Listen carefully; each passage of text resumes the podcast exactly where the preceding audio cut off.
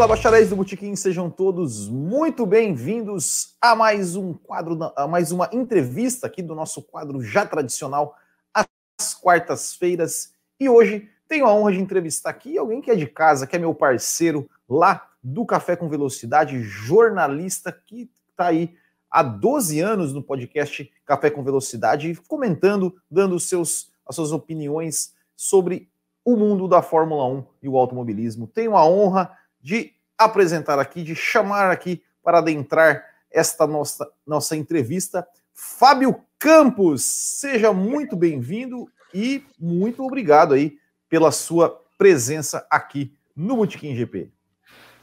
Olá para você, Bueno. Olá para os membros do Bootkin que estão acompanhando aqui ao vivo, podem acompanhar ao vivo. E para quem está assistindo a liberação do programa oficial, a estreia oficial na quarta-feira à noite. Deixa eu já começar te corrigindo, para você já mostrar para o seu ouvinte como que é o trabalho de, de ser chato no café. Não estou há 12 anos no café, porque eu não comecei o café. É, sim, sim, sim. Como o Thiago Raposo. Eu estou há 12 anos fazendo podcast. Aliás, eu estava pensando isso antes do programa começar. Estou né? há 12 anos porque fiz um podcast durante quase dois anos antes de entrar no café. Então, o número de dois anos está certo, mas os 12 anos de café é só o seu Tiago Raposo, que daqui a pouquinho vai completar 13. Inclusive. Exatamente, exatamente, vai completar 13. Mas, Fábio Campos, você já contou um pouquinho assim, né, da história, mas a gente volta, eu quero voltar lá, lá, lá, lá no, no princípio de tudo. É, e eu quero perguntar para o Fábio Campos. Fábio Campos, ali, o pequeno Fábio Campos, né? Você puxando as, as memórias. Você já, você já vai começar disparando, então, vamos lá. É, lá, é, puxando as memórias. Qual a primeira lembrança que Fábio Campos tem de Fórmula 1 ou automobilismo? Fórmula 1, nossa, eu achei que você fosse perguntar no começo do café. Ia ser mais fácil lembrar. É... A primeira memória de automobilismo que eu tenho, eu acho que é eu acordando no domingo de manhã, pequenininho, andando pela sala da minha casa, onde ficava a televisão, os móveis maiores do que eu, e lembro de olhar para as cadeiras olhando para cima. É, e lembro do meu pai, eu não sei se isso é um acontecimento de que aconteceu uma vez ou se é o, a construção do conjunto que ficou na minha cabeça. Do meu pai assistindo corrida, é, assistindo Fórmula 1. Ele nunca foi tão fã assim, não. É, mas ele assistia todo domingo de manhã. E aí eu acordando, ali pequenininho, caminhando até a sala e sentando ao lado para assistir com ele. Eu acho que essa é a minha lembrança. E também tem uma outra, que são. Acho que a gente já comentou sobre isso em algum podcast. É, os carrinhos pequenininhos, eu não me lembro quem dava esses carrinhos, era algum produto que você comprava e vinha uns carrinhos bem pequenininhos de Fórmula 1. Uhum. É, e era uma graça, assim, tinha uns rosas, os rosa para mim eram a McLaren, porque era, a McLaren era vermelha e branca. O rosa era o mais próximo disso.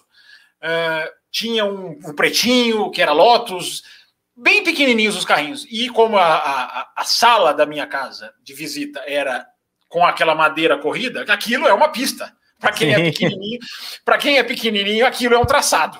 Né? As curvas você vai inventando entre as cadeiras. E eu me lembro de brincar muito disso. Eu, essa talvez seja uma, uma, uma, uma das lembranças mais antigas, porque eu fazia traçados na sala da minha casa de desenhar. No... Você está fazendo sim com a cabeça, você deve ter feito coisa parecida. Sim, sim. De desenhar no papel, assim, as cadeiras, as mesas, e aí a, a linhazinha ia traçando. Qual, qual era o traçado que eu ia. Esse negócio do Bahrein, isso aí é novidade boba. Eu criei essa história muito antes de desenhar. Dentro de um, de, um, de, um, de um plano, desenhar várias pistas. Mas, enfim, brincadeiras à parte, era, era uma delícia. Eu já procurei esses carrinhos, eu não sei onde eles estão, acho que eu não vou encontrar mais. Mas eles, eles, é, eles foram, olha, porque foram muitas, muitas e muitas tardes brincando de, de carrinho na sala de casa.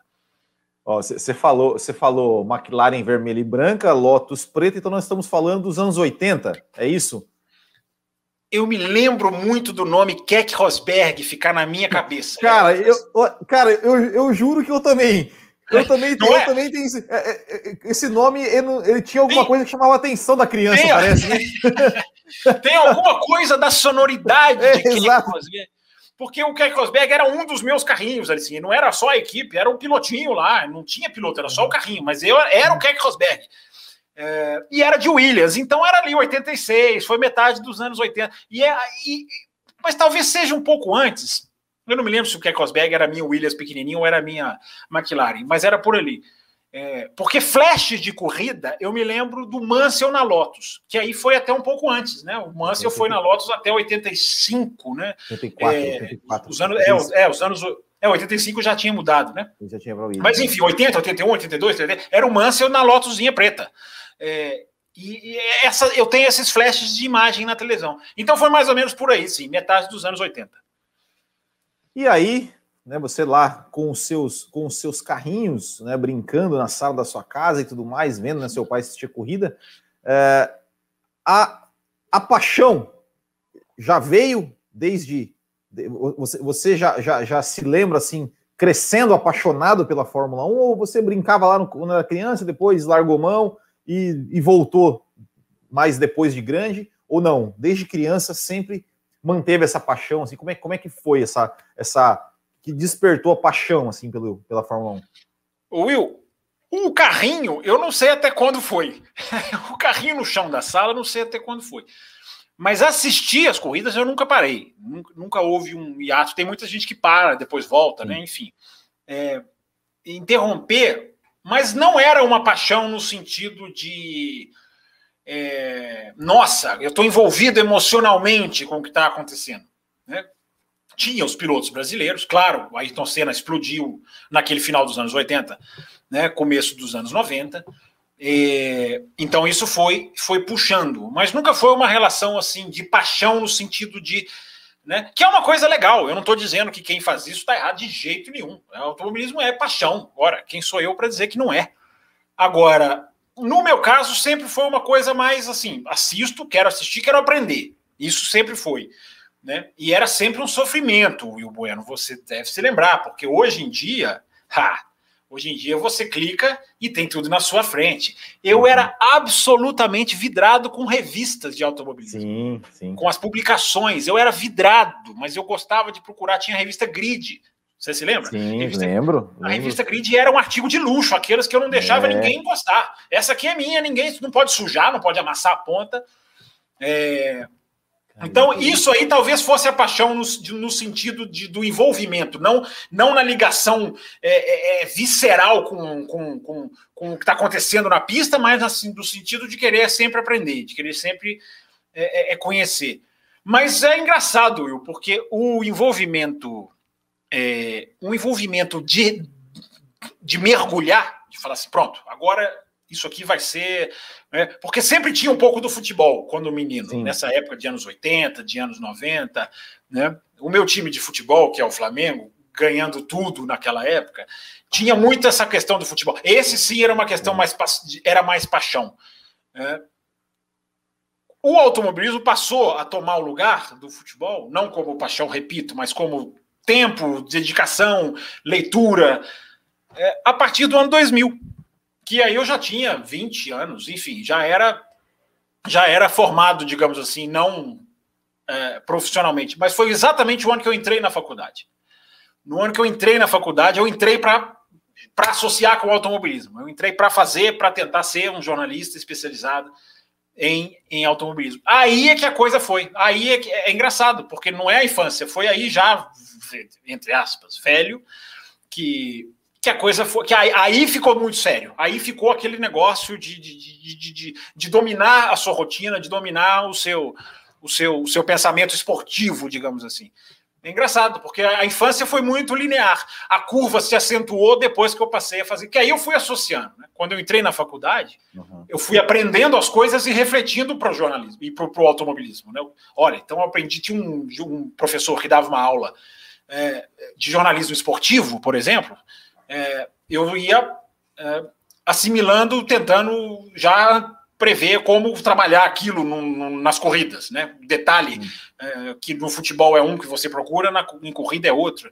Enfim, Will Bueno, é, foi, foi a coisa se acentuou de repente depois dos 20 anos.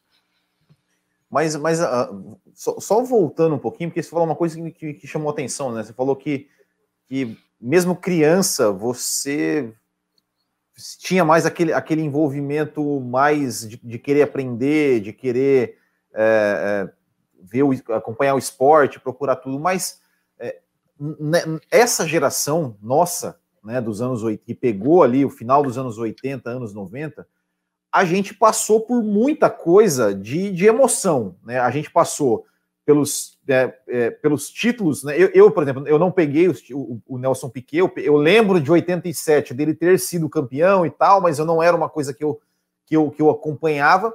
Mas eu lembro muito do, da, da, saga do Ayrton Senna, né? Ou seja, dele é, quando ele foi para a McLaren, de, de, do, do, primeiro título, do, quando ele perdeu em 89, quando ele ganhou de novo em 90, quando ele ganhou em 91, a, a, a, a epopeia do GP do Brasil, da vitória que não vinha, é, e, claro, a morte, né?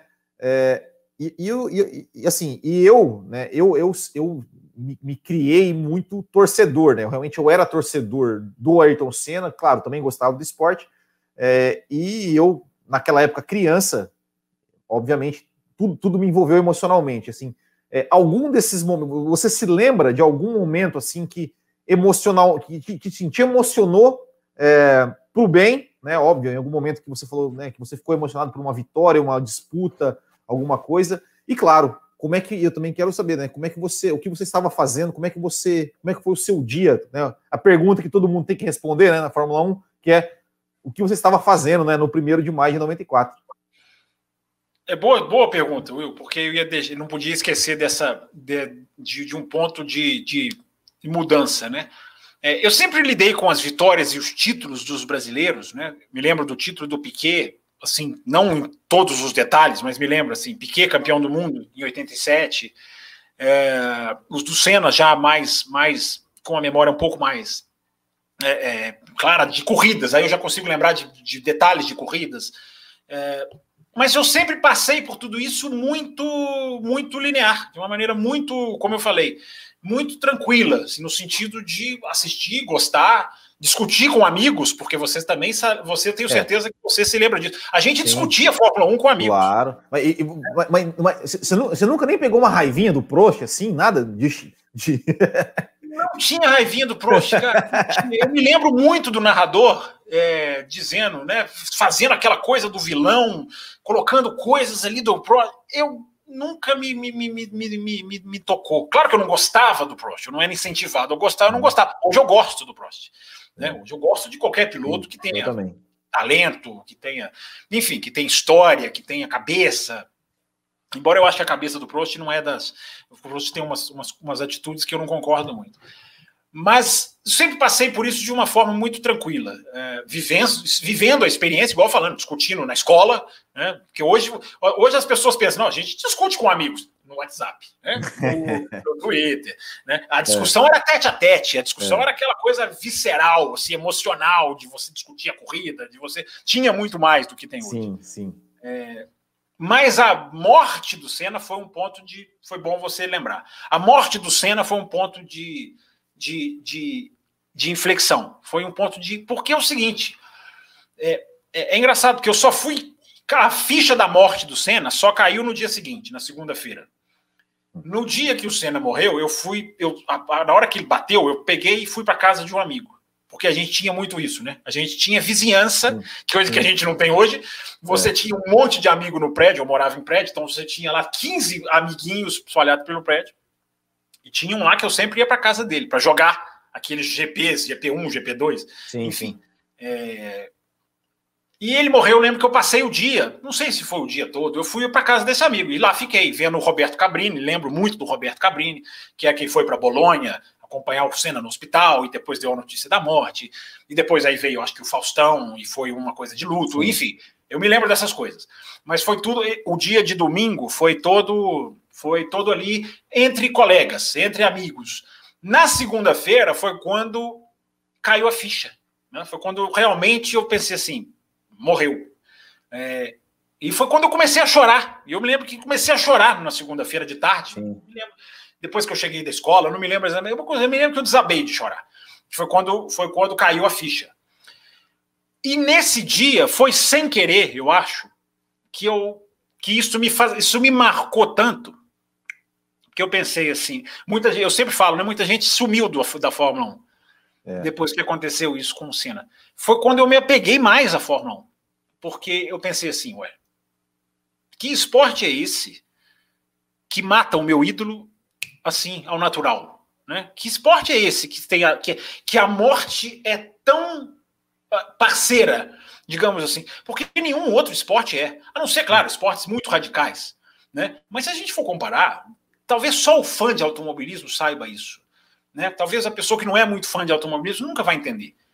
É, mas a, a, a, o fã, ou quem trabalha com a Fórmula 1, quem vive a Fórmula 1, tem uma relação com a morte diferente. Se um jogador de futebol cai morto, num campo de futebol, como já aconteceu, é, é, é uma coisa, é, é uma hecatombe, e tem que ser, claro.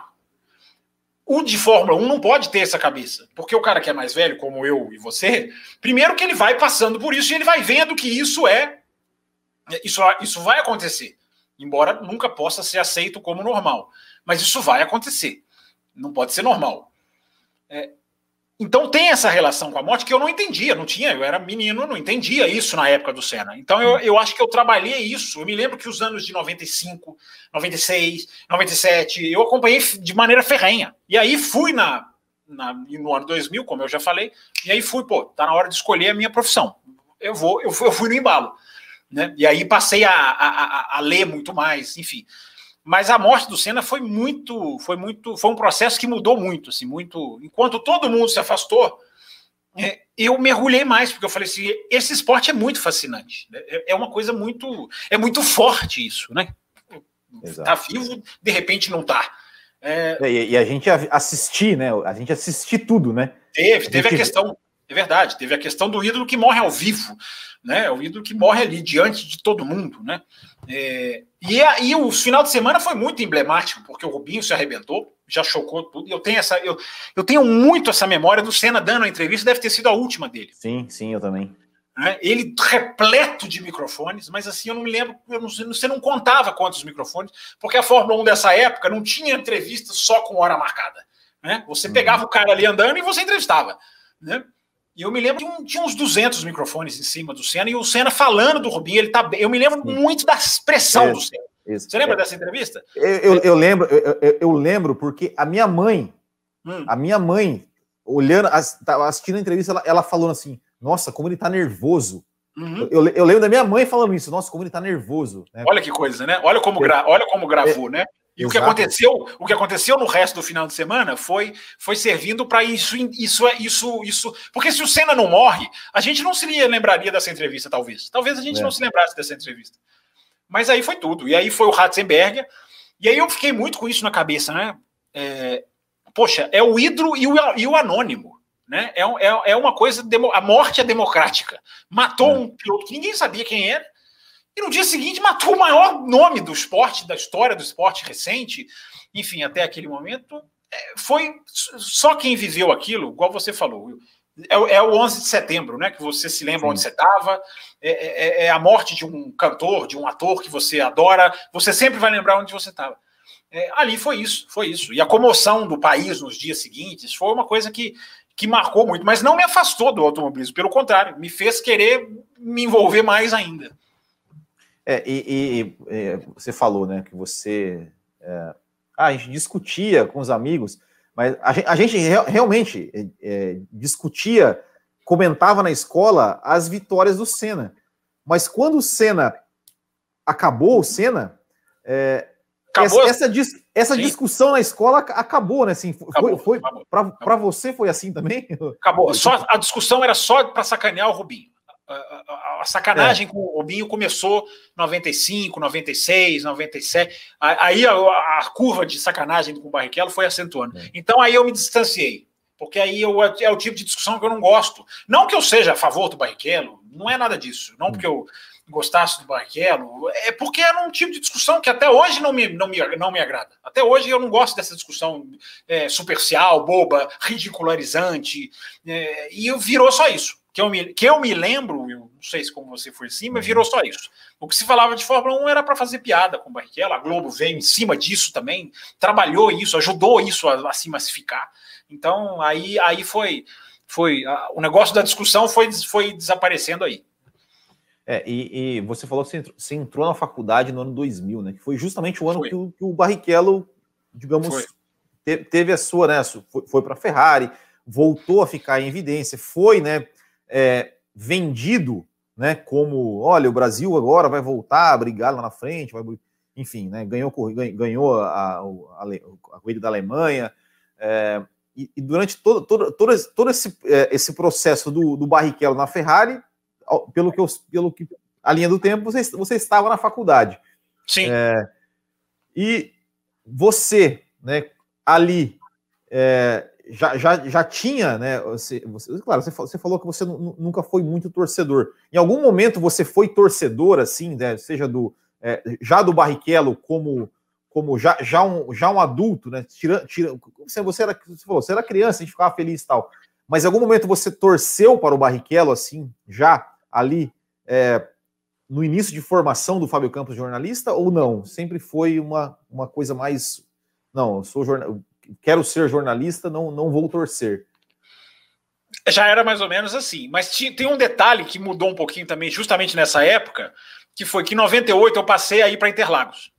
Em 98 eu fiz a minha primeira, fui fazer, fui assistir a minha primeira corrida em Interlagos. Fui de 98 até 2019, quando foi a última corrida, e agora não sei quando voltarei, porque não sabemos nada o que vai acontecer uhum. em termos de de Interlagos. Mas eu já estava querendo dar uma parada mesmo, mas enfim, depois, se for o caso, a gente entra nesse assunto lá, mais lá na frente. É, o, quando eu passei aí para Interlagos, eu passei a olhar o Barrichello de uma maneira diferente. Não como torcedor. Eu, eu, eu, quando eu sento, eu falo, já falei isso no café. Eu, quando eu sento numa arquibancada, eu não sou jornalista. Não sou. Não, não vou ficar na arquibancada ali né, com a postura, não, não sou. Então, quando eu vou para arquibancada, é Rubinho, Rubinho, é, enfim, é fulano, vai, né, xinga, uhum. tinha os xingamentos, tinha os perseguidos, o Schumacher era perseguido. Sim. Enfim. Mas aqui, é... aqui, você pode, aqui você pode, você pode, você pode.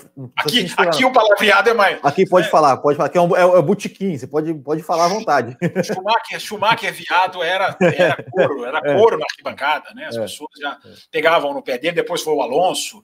Enfim, é, o, o, mas você sabe que o dia que eu mais xinguei o Schumacher ou foi, foi em Barcelona, quando o Schumacher bateu na traseira do Bruno Senna, na minha frente. Foi na minha frente. Foi, foi, eu estava a metros. Eu tenho essa memória desse acidente, mas parece que se estica a mão, porque eu estava embaixo ali. Eu, eu, desci um pouco na arquibancada, tava, tava, tava, tinha esse, esse espaço ali.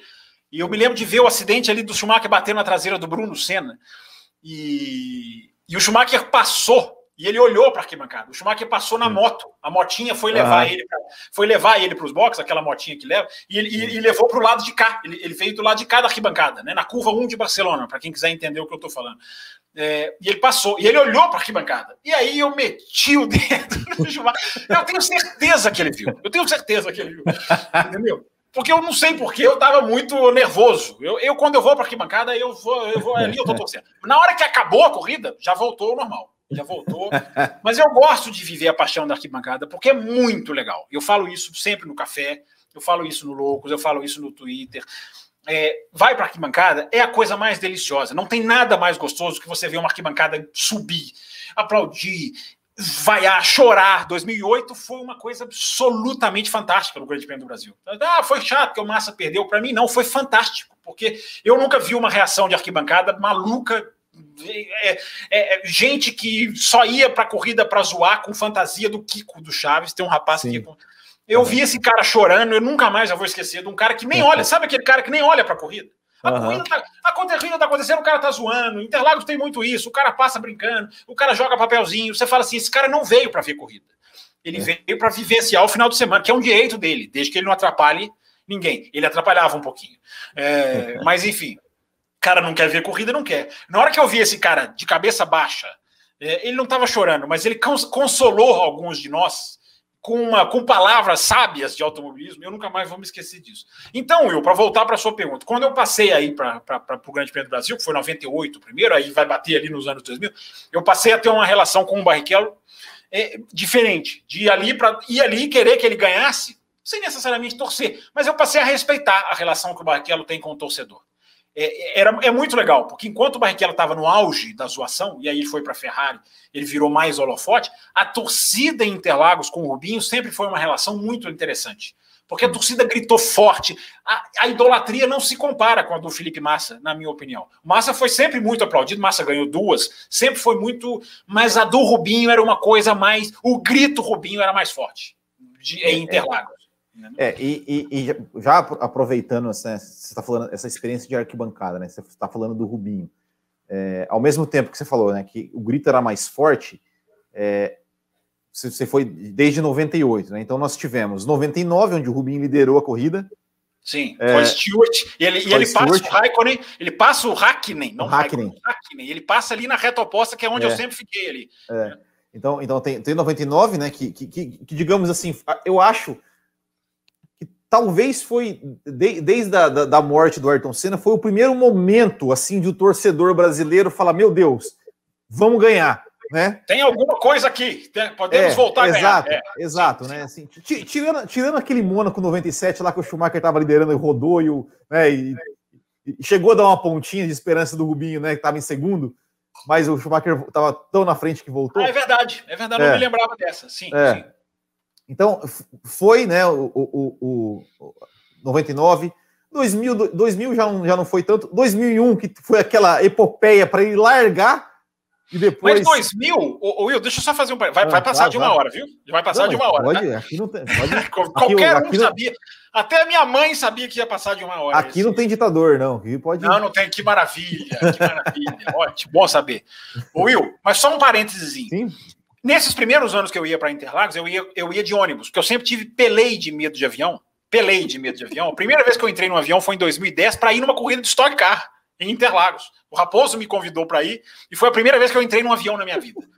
É, então, então, de 98 até 2009, era de ônibus. Até porque era uma diversão, porque era uma excursão muito Sim. fã, você ia fazer amizade, era muito legal. 98, 99, Will, saía um ônibus aqui do ponto em que eu saía de Belo Horizonte. 2000, eu chego no terminal ali, tem cinco ônibus. Will, eu nunca vou me esquecer, a massa de gente. Era um jogo de futebol de cinco, como se fosse um jogo de futebol que com legal. 50, 100 mil pessoas. Com bandeira, gente assoviando, todo mundo vermelho. Então teve essa mudança. De 99 para 2000, o público invadiu o Interlagos, mas assim, quadruplicou. É uma coisa absurda. Tem foto minha na fila, aí já não, aí já junto com o Bruno Aleixo, que é o apresentador do, do o Bruno deve ter essa foto. A gente jogando baralho na fila de madrugada e num predinho daqueles de tijolinho, que quem já foi Interlagos sabe que tá lá, na, lá na, na, no, no, no, Cafundó do Judas. É, tamanha era, foi o, a, a, mudança de, de, do, do, público. Só quis fazer esse parênteses, porque de 99 para 2000, o público Interlagos explodiu. Explodiu. Depois foi baixando devagarzinho, mas teve esse, teve esse momento chocante também de arquibancada. Sim, mas eu te interrompi. É. Para variar, eu te interrompi. Vai lá.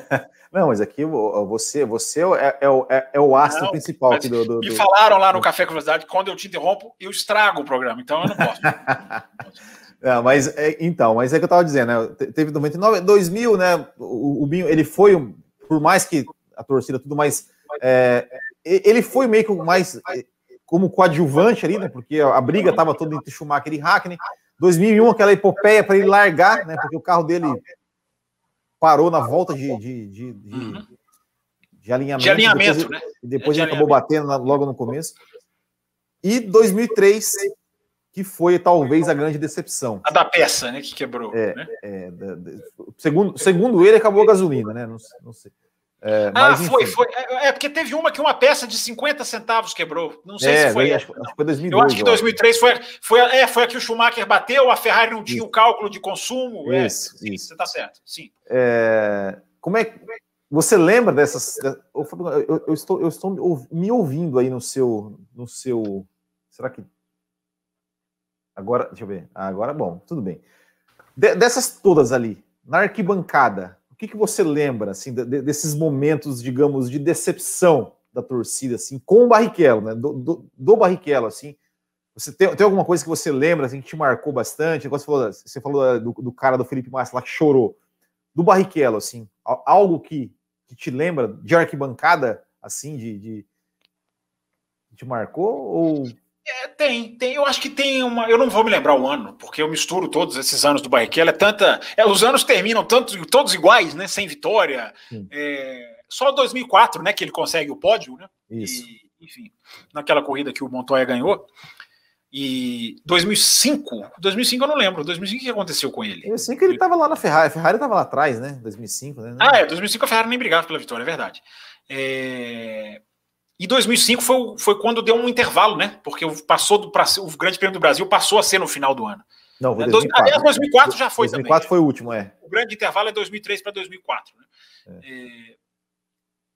Eu me lembro do Rubinho no caminhão, no desfile dos pilotos. Que o desfile dos pilotos, para quem está vendo na televisão, não tem graça nenhuma. Mas o desfile dos pilotos, para quem está na pista, é uma coisa muito legal. É um momento bacana, assim, de você ver os caras. É um momento de muita gente tirar foto. É, passa rapidinho, né? No Brasil é num caminhão. Na Espanha, os pilotos desfilam em carros. Na Bélgica, eles desfilam em carros. Na Itália é caminhão, mas os da Ferrari vão em carros. Então, cada país tem o seu desfile de uma maneira um pouquinho diferente, né?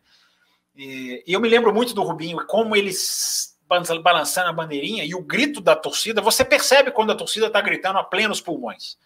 Né? E quando o Rubinho passava no caminhão, era aquele grito de urra. São duas vezes que eu vi a torcida brasileira fazer isso.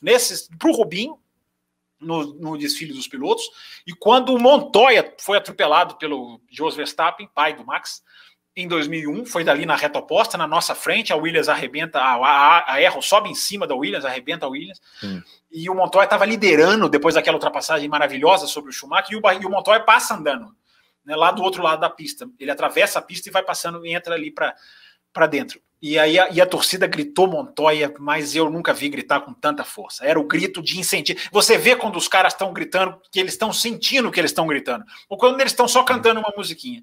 Então essa do Rubinho no desfile dos pilotos e a, e a do Montoya em 2001 são, são duas relações de arquibancada que no Brasil, porque lá fora tem, tem umas legais também, mas no Brasil é, é, é são, são dois momentos que, que me marcaram em termos de, de, de relação. Você está perguntando, né? A relação da torcida com o Rubinho é, é, era sempre era sempre um grito muito muito de incentivo. Você via que no caminhão ele estava sorrindo e ele passava com as bandeirinhas e agitava. Ele nunca ignorava.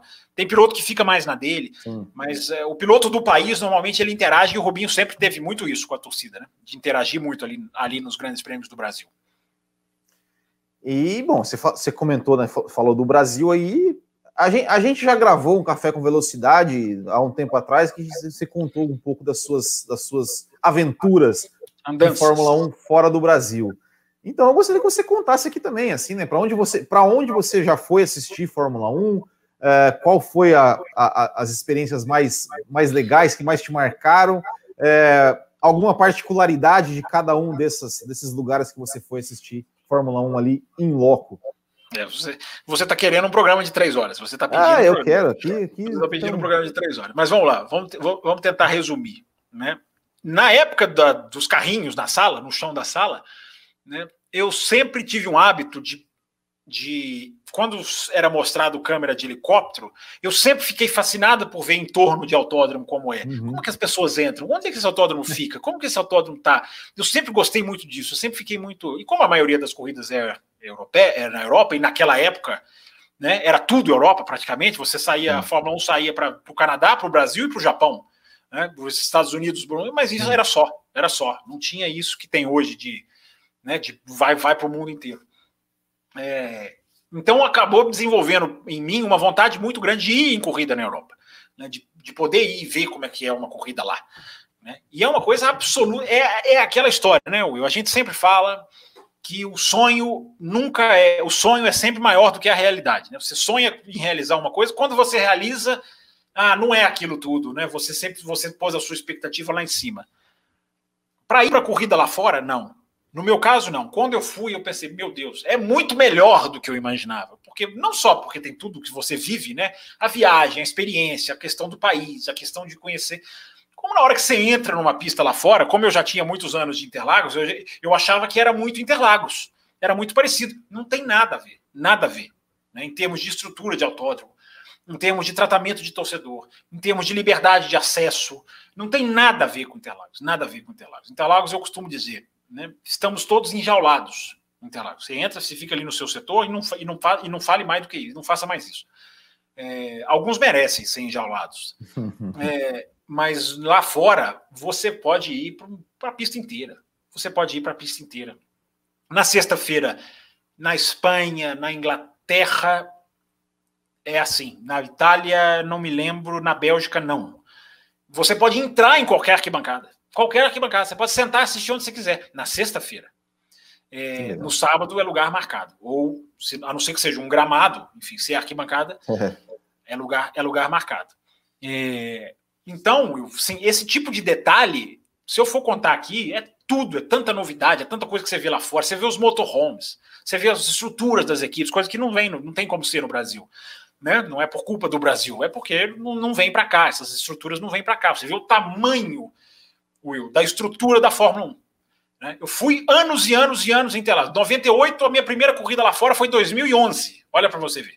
Então já são 20, eu já tinha 20 e eu já tinha não, 20 não, 15, quase 15 anos de, de experiência de pista de Fórmula 1. É, mudou completamente a minha visão da Fórmula 1. Porque quando você vê o tamanho desse negócio, o tamanho que essa estrutura ganhou, e em Monza, Monza, você entra na pista depois da corrida e você fica ali e você vai vendo a Fórmula 1 ser desmontada na sua frente. Na sua frente. Entendeu? Então eu, fiquei, eu fico ali, até tem uma hora que eles te tiram do, do autódromo. tem, uma, tem uma hora que chega alguém e fala assim: meu amigo, é por aqui, o portão é por aqui. Tá? Mas até fazerem isso, e eu sou sempre o último a sair, sempre o último a sair. Eu gosto de ser o último a sair de Interlagos. Eu não vou ser o último a sair de Monza.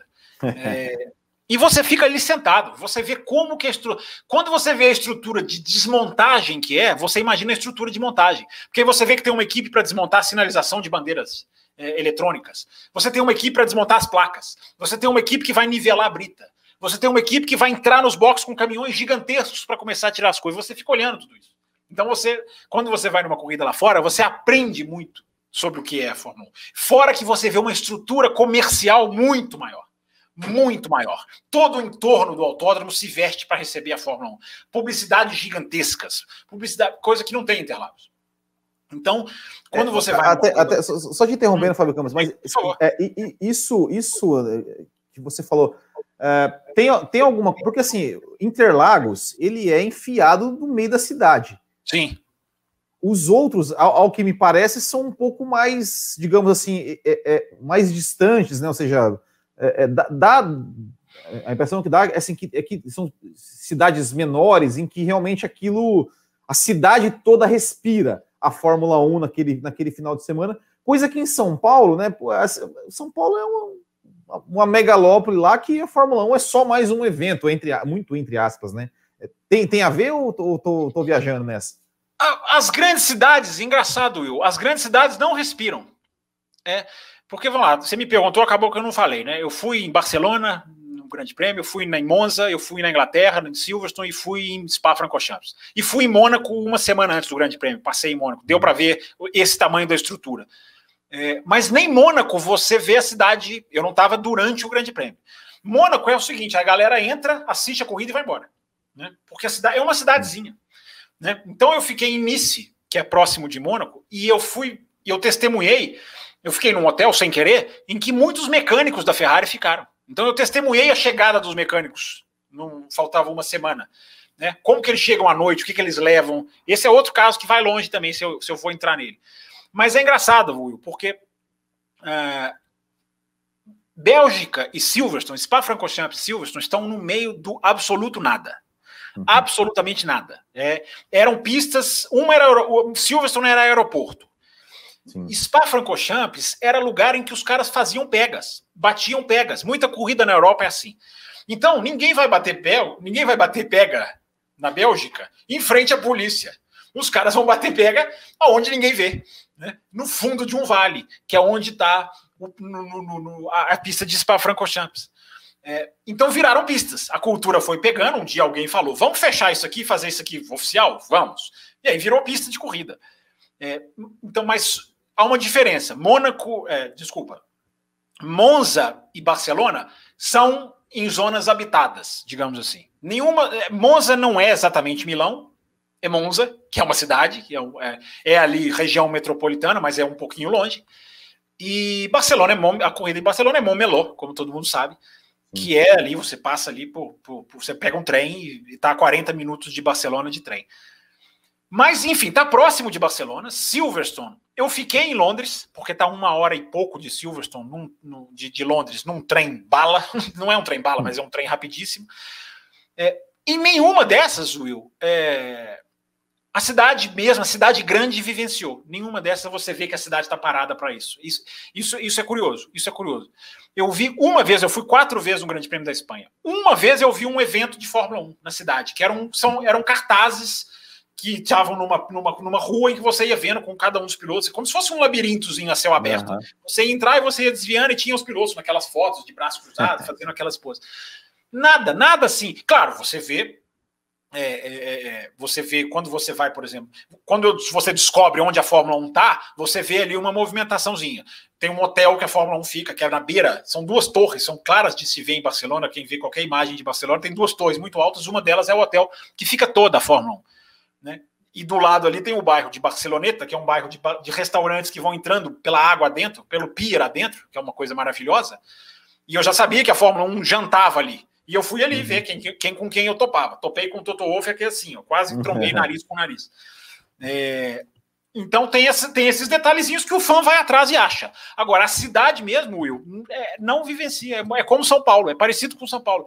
A cidade mesmo não vivencia. A, se, a, se a, cidade, a cidadezinha mexe, Monza e e Montmeló, mexe porque economicamente mexe, porque todo mundo quer vender alguma coisa, todo Sim. mundo abre uma garagem, é mais ou menos como o Brasil. Então você mexe com a economia da cidade. Mas o envolvimento emocional, eu nunca fiquei nessa cidadezinha, eu nunca fiquei perto de autódromo, eu sempre fiquei mais ou menos distante. É, então, é, é, mas é curioso, as cidades grandes, nenhuma eu vi se envolvendo, nem Londres, hein, que eu esperava Grande Prêmio da Inglaterra que fosse uma coisa diferente. É, apesar do inglês ser completamente diferente na relação dele com o automobilismo, muito mais intensa, nem Londres é, eu, eu, eu, eu, presenciei assim, a grande cidade voltada para a corrida. Legal, Fábio Começou. A gente, a gente, a gente ia, ia eu ia perguntar da sua, da sua coisa de jornalismo tal, e o, o papo circuito Não, torcedor vai, foi. Toma, aí, tomara que foi você aí, porque eu tô me sentindo um torcedor. Eu tô me sentindo que você aí. só tá me perguntando coisa de torcedor aqui. Não, mas então, mas, mas, mas agora, agora que eu ia, eu ia, eu ia é, é, não, não voltar nessa. Voltar, voltar um pouco nessa linha, nessa linha do tempo aí, que a gente, a gente começou lá falando de Interlagos, 98 e tal, daí a gente já trouxe para as, as experiências internacionais, vamos dizer assim. Mas eu queria dizer o seguinte, eu queria te perguntar o seguinte, você falou que você começou lá em 2000, né, é, a sua faculdade já querendo, né, já visando, né, a, a automobilismo e tudo mais. E eu queria saber, Fábio Campos, jornalistas, quais foram as suas referências no jornalismo que fizeram assim você falar, cara, é, eu, eu, eu, eu, admiro o trabalho desse cara aí e um dia eu talvez, quem sabe, eu possa eu possa me, me espelhar nele na minha carreira. Bom, eu vou fazer aqui uma confissão que eu sou obrigado a fazer, né? Que as minhas primeiras referências foram jornalistas que quem escuta o Café com Velocidade sabe que eu não tenho nenhum tipo de afinidade de filosofia deles e não tenho nenhum tipo de afinidade mental com eles. Mas foram os dois, Galvão Bueno e Reginaldo Leme.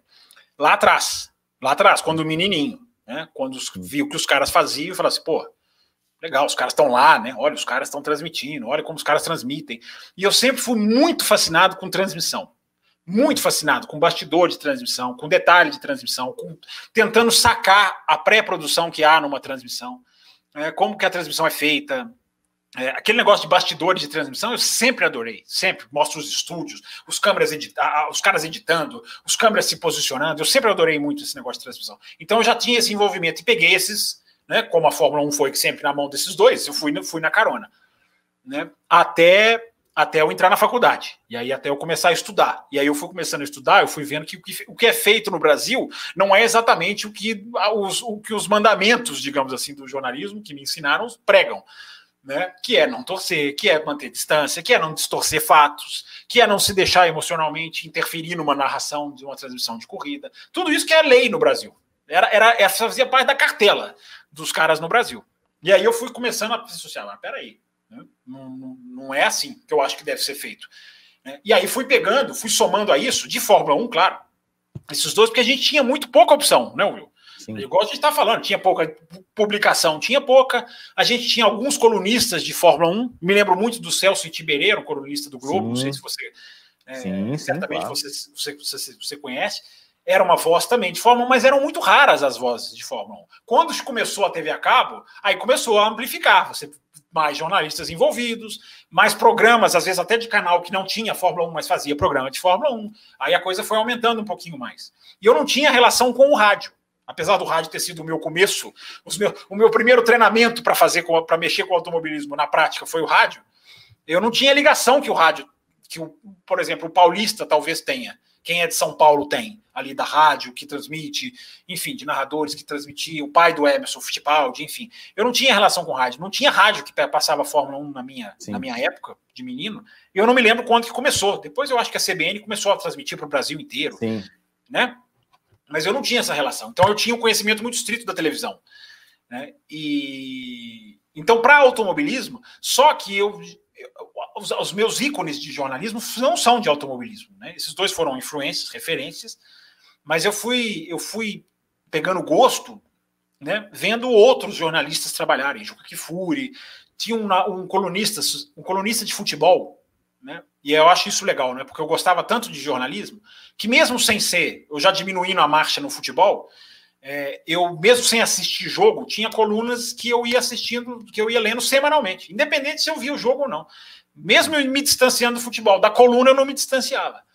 Né? E o Fernando Calazans foi colunista do Globo durante muitos anos, muitos menos, acho que 30 anos se bobear. E eu devo ter lido uns 25 a coluna dele. Meu pai assinava o jornal, eu era pequeno. Né? Uhum. E, e aí fui crescendo, assisti, assina, lendo a coluna dele. Né? E era um jornalista referência, porque era um jornalista que jamais, jamais se conformava com a baixa qualidade do espetáculo.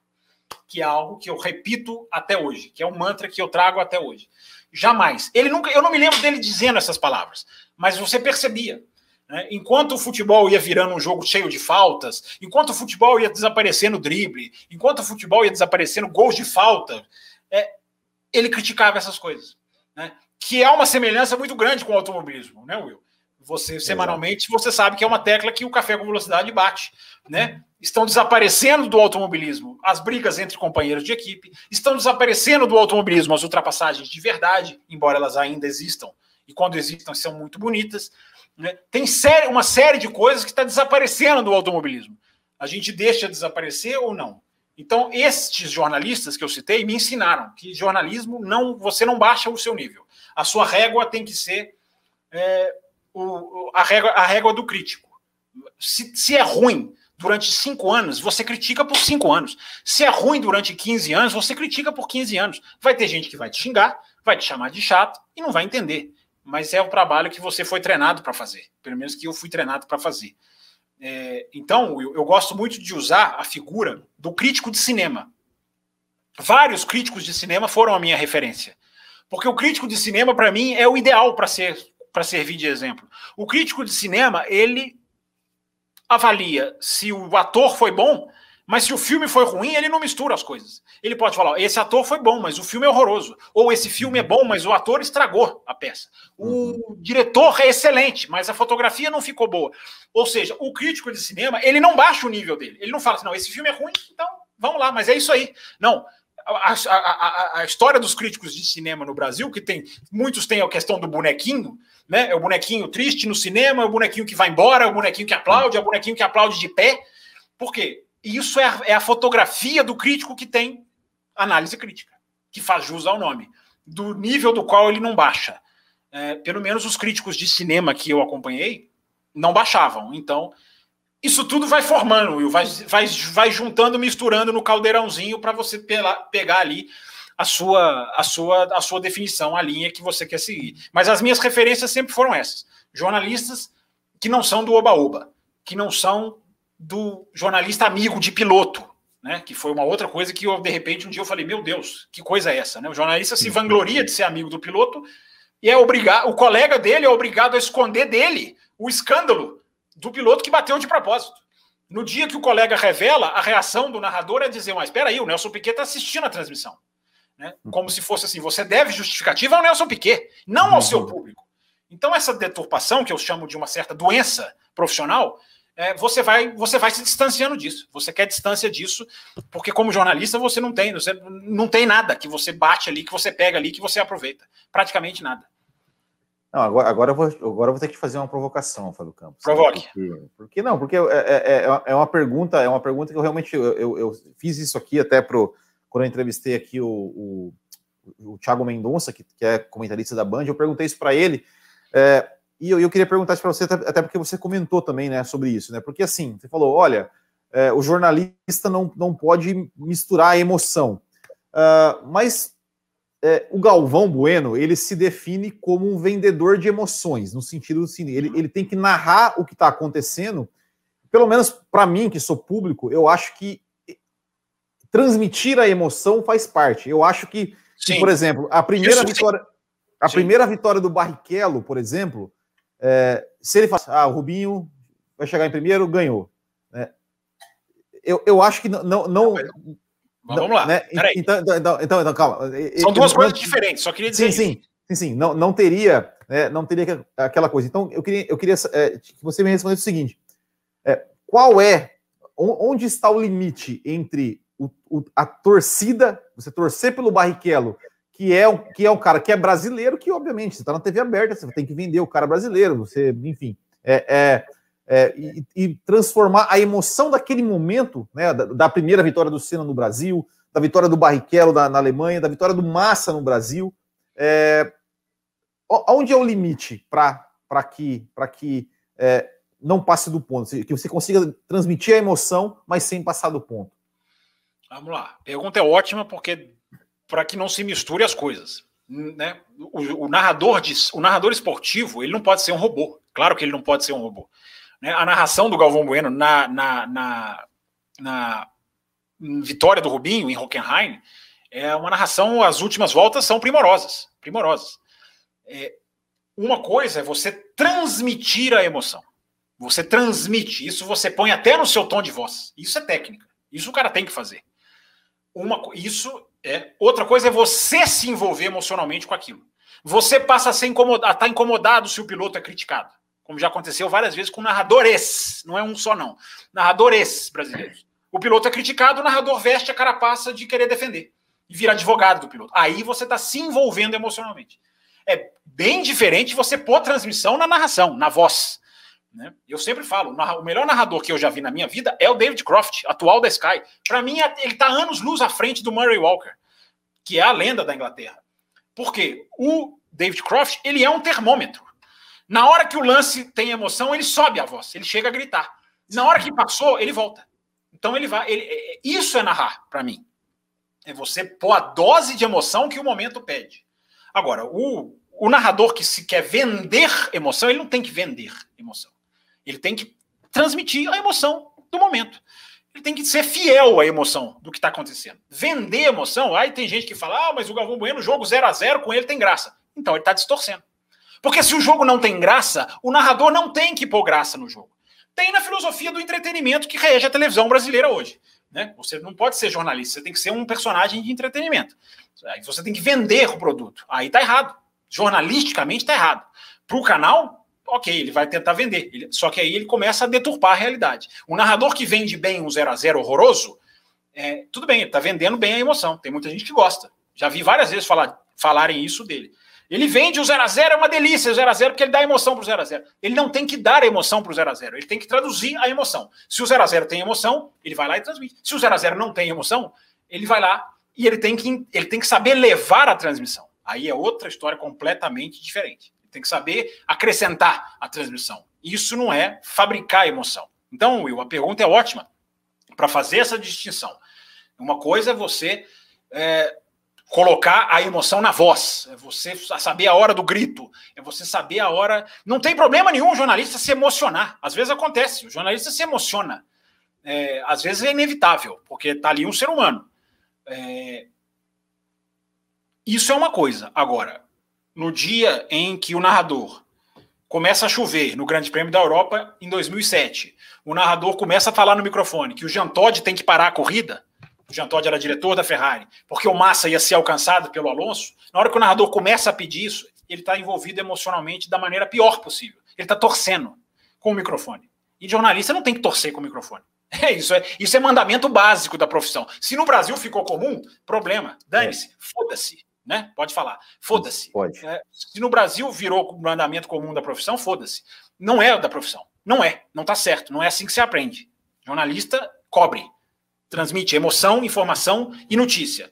Não, você, jornalista, não pode pedir para o Jean Todt parar uma corrida porque o, o, o, porque o Massa vai perder a corrida. Não pode. Aí tá errado. Exato. E, e, e, já nessa, nessa mesma linha, Fábio Campos, eu, eu fico vendo assim, jornalismo, e agora não jornalismo, não só o esportivo, mas como um todo. É, eu não sei quem criou essa ideia de que do, do, tal do formador de opinião, porque você é um formador de opinião. É, é, eu, eu, eu queria, eu queria, já que você falou de mandamento do jornalismo, o, o jornalismo ele deve formar ou ele deve informar, Fábio Campos? Porque, Boa pergunta, porque eu vejo uma. Porque, porque eu vejo hoje o jornalista, seja esportivo, seja de qualquer coisa, ele quer. Ele quer é, formar, né? E, e, e, e, se vende muito isso, tipo assim, nossa, não, porque aquele cara ali é um formador de opinião.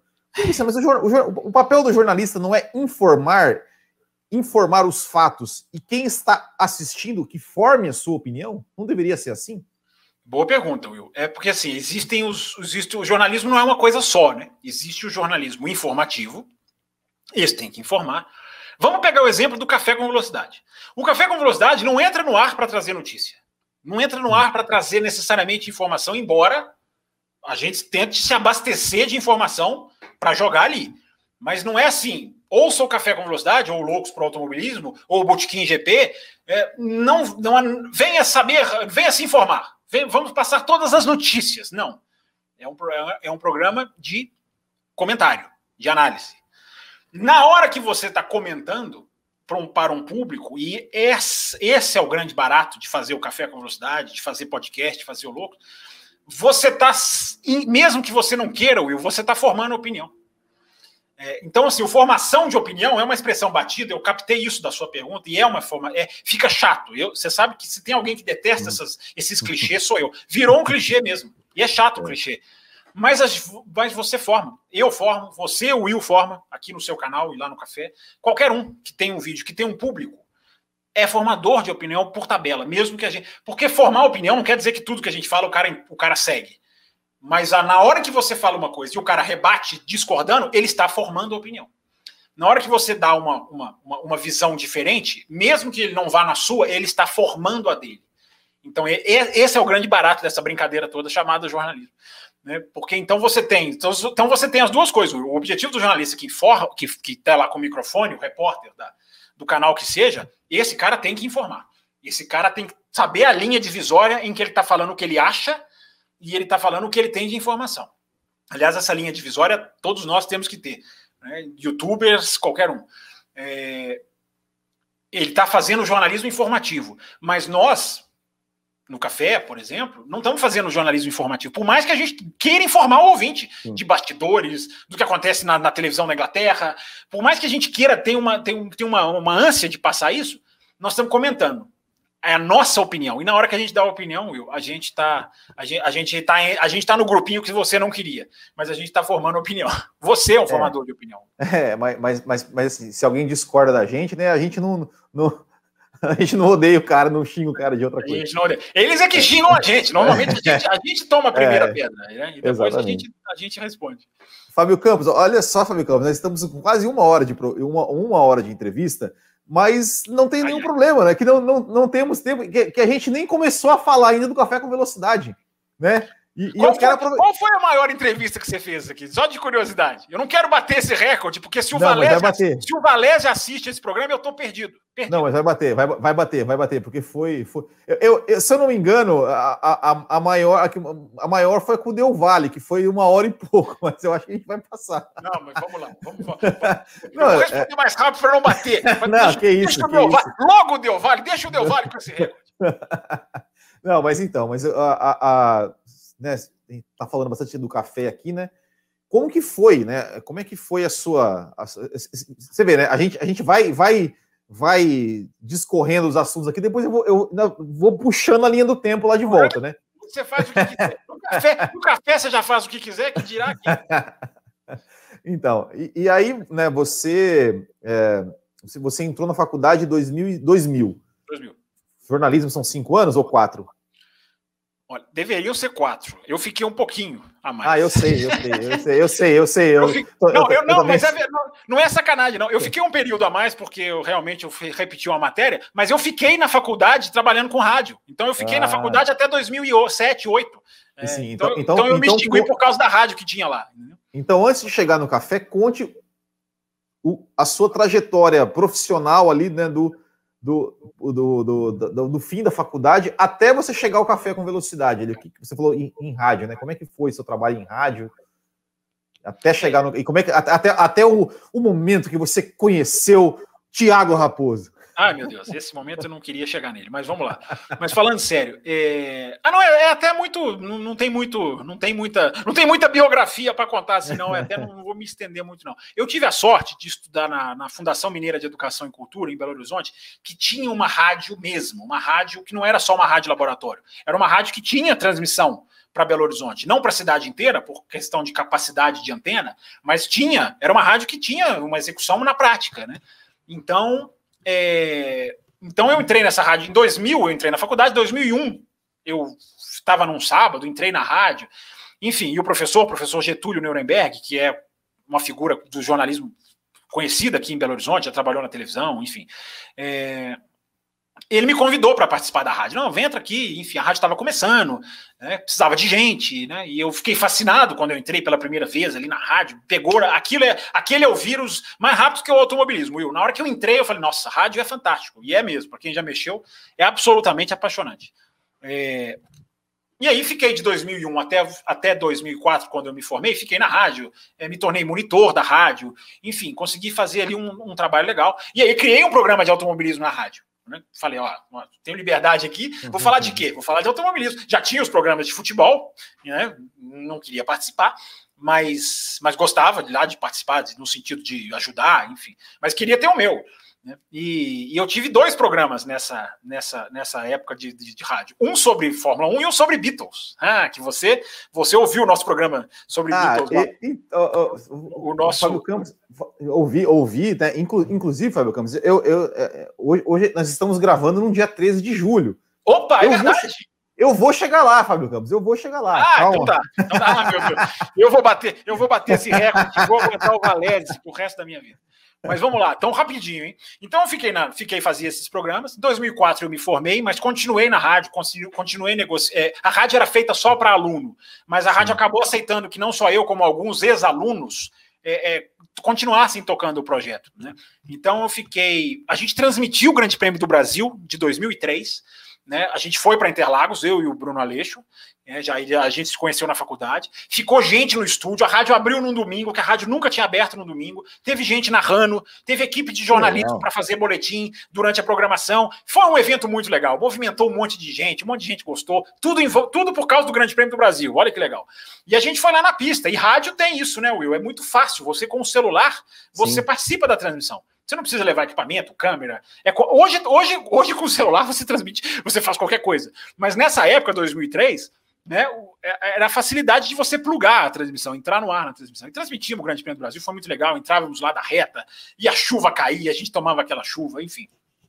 É, foi muito legal. Foi profissionalmente foi muito enriquecedor, assim, de se aprender muita coisa. A gente sentou para treinar que é uma coisa que os jornalistas profissionais eu acho que não fazem. A gente sentou para treinar, cara, vamos treinar como é que você narra a largada? Vamos treinar como é que você narra esse ponto? Como é que você vai falar isso aqui de piloto?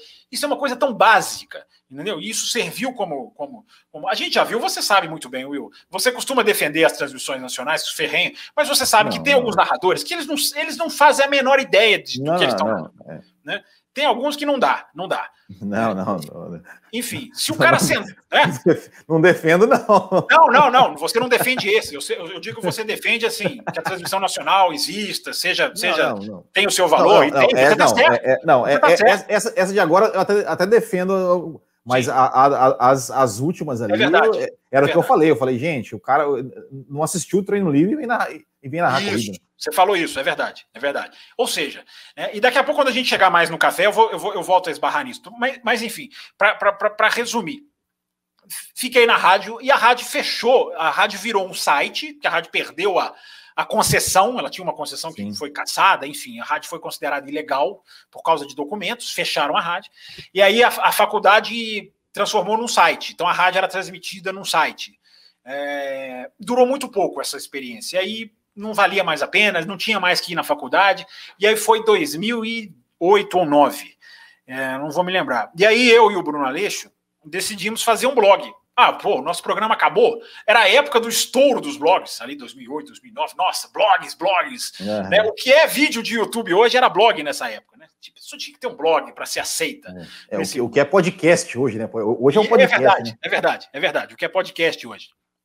Então, Will, a gente fez um blog, a gente começou, a gente escrevia, ele escrevia sobre a Índia, eu escrevia sobre Fórmula 1, ele escrevia muito sobre Fórmula 1, ele escreve sobre Fórmula 1 até hoje lá no Auto Race, ele tem uma facilidade de escrever é, invejável. É, eu não, eu sempre fui muito mais nesse negócio da fala, do rádio, né?